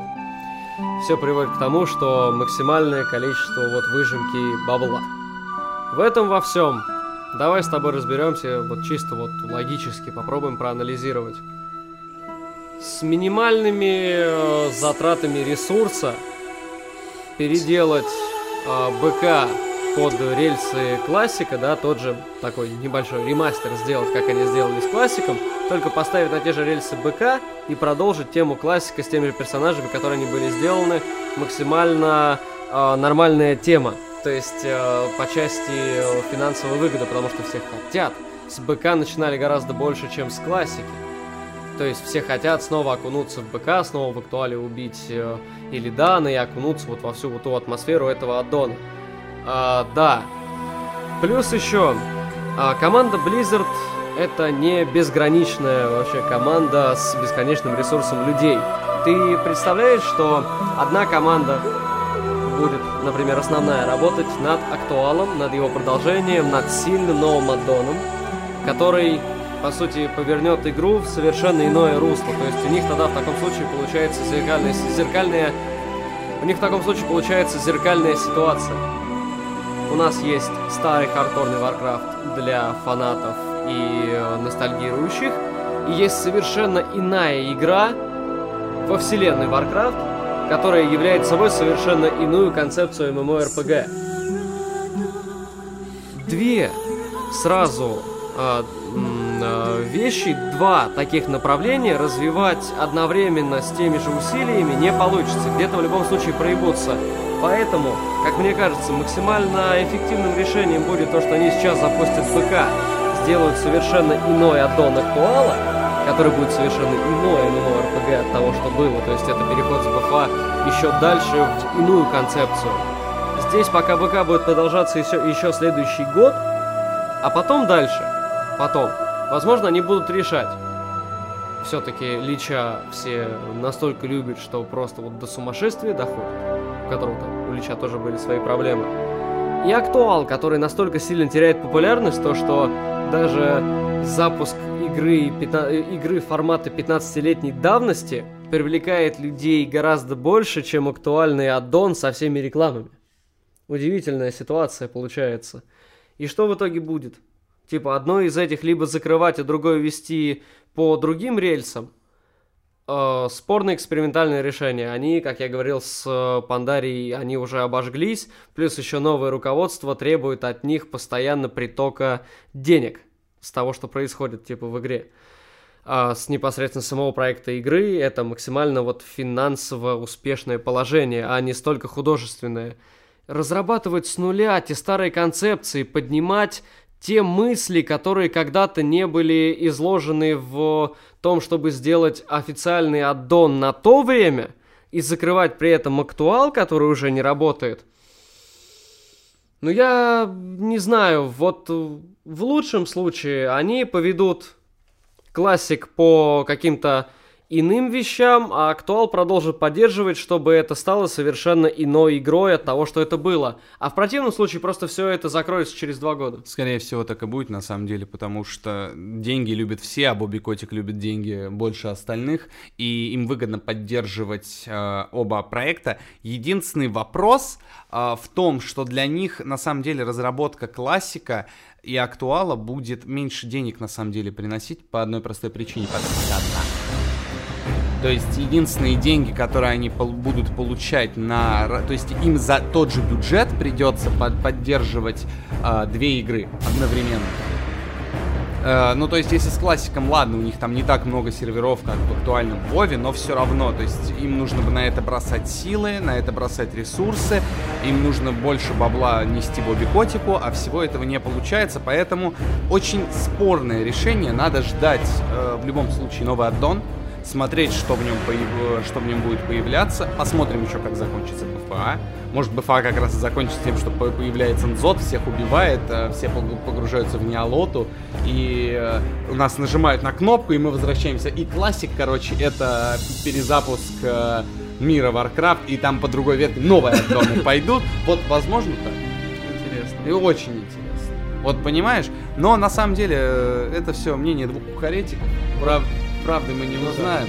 По большому счету мы не сидим там, блин, на совещаниях близко, не подслушиваем, там Да. ничего, просто потому что английский плохо понимаю. Но за сегодняшний, за сегодняшний вечер, я думаю, мы достаточно неплохо окунулись, пробежались по... Единственное, э, единственное, что еще хотел немножечко досказать э, по этому поводу, вот все-таки у актуала много хороших сторон по части того, что это сессионная MMORPG со всей широтой вот этого расширенного лора, с красочной картинкой, понимаешь, с огромным количеством сюжетов, которые они придумали, и с потрясающими рейдовыми механиками, и, а, по сути, пересобранными, а, переизобретенными а, механиками PvP-контента, но, к сожалению, оказуалены настолько, что она стала синглплеерной э, игрой на, на то, чтобы ты потратил на это там 2-3 вечера и понял все, что там тебе дальше будут пихать.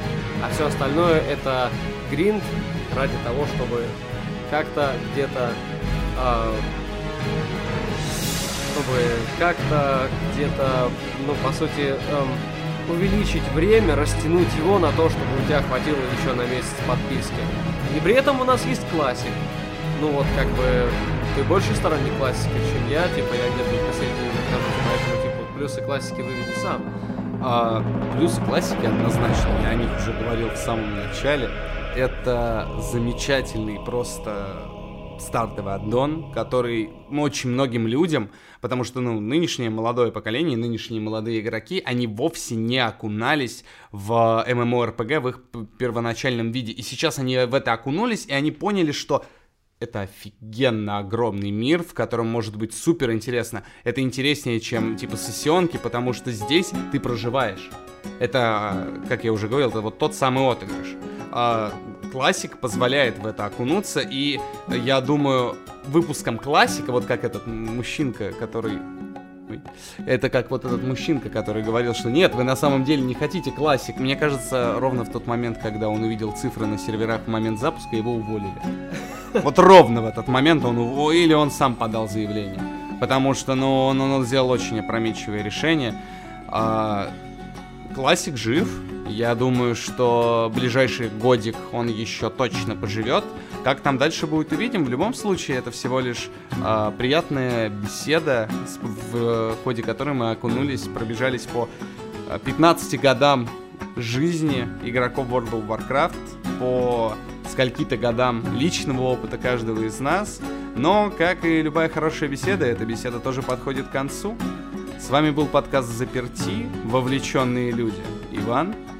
И Виктор, вот, на самом деле, блядь, я не досказал, заебал, вот. А, единственное, что я еще хотел сказать, здесь а, проблема исключительно в самом жанре ММО, который э, требует э, слишком много времени на то, чтобы вот э, тратить непосредственно за со- такой вот ресурс, непосредственно на него вовлекаясь. Это большая проблема, потому что сейчас все вот идет вот как знаешь, сервисы, э, какие-то вот такие вот совсем какие-то мимолетные сессионочки, зашел на 15 минут, пофармил, вышел. То ММО как такой динозавр получается в этом плане. То есть такой, знаешь, а, древность уже престарелая, дряхлеющая, то есть и вот как-то насильно поддерживающая, вот, э, поддерживающаяся вот э, во всей вот этой вот своей какой-то жизни и не жизни.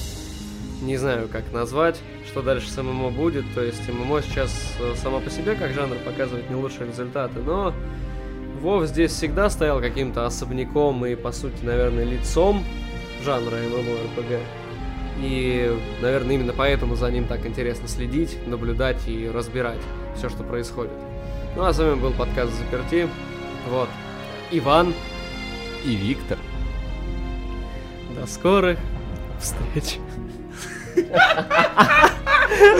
Я, я, я хотел, типа, сказать, что, блин, надо... Останавливаться.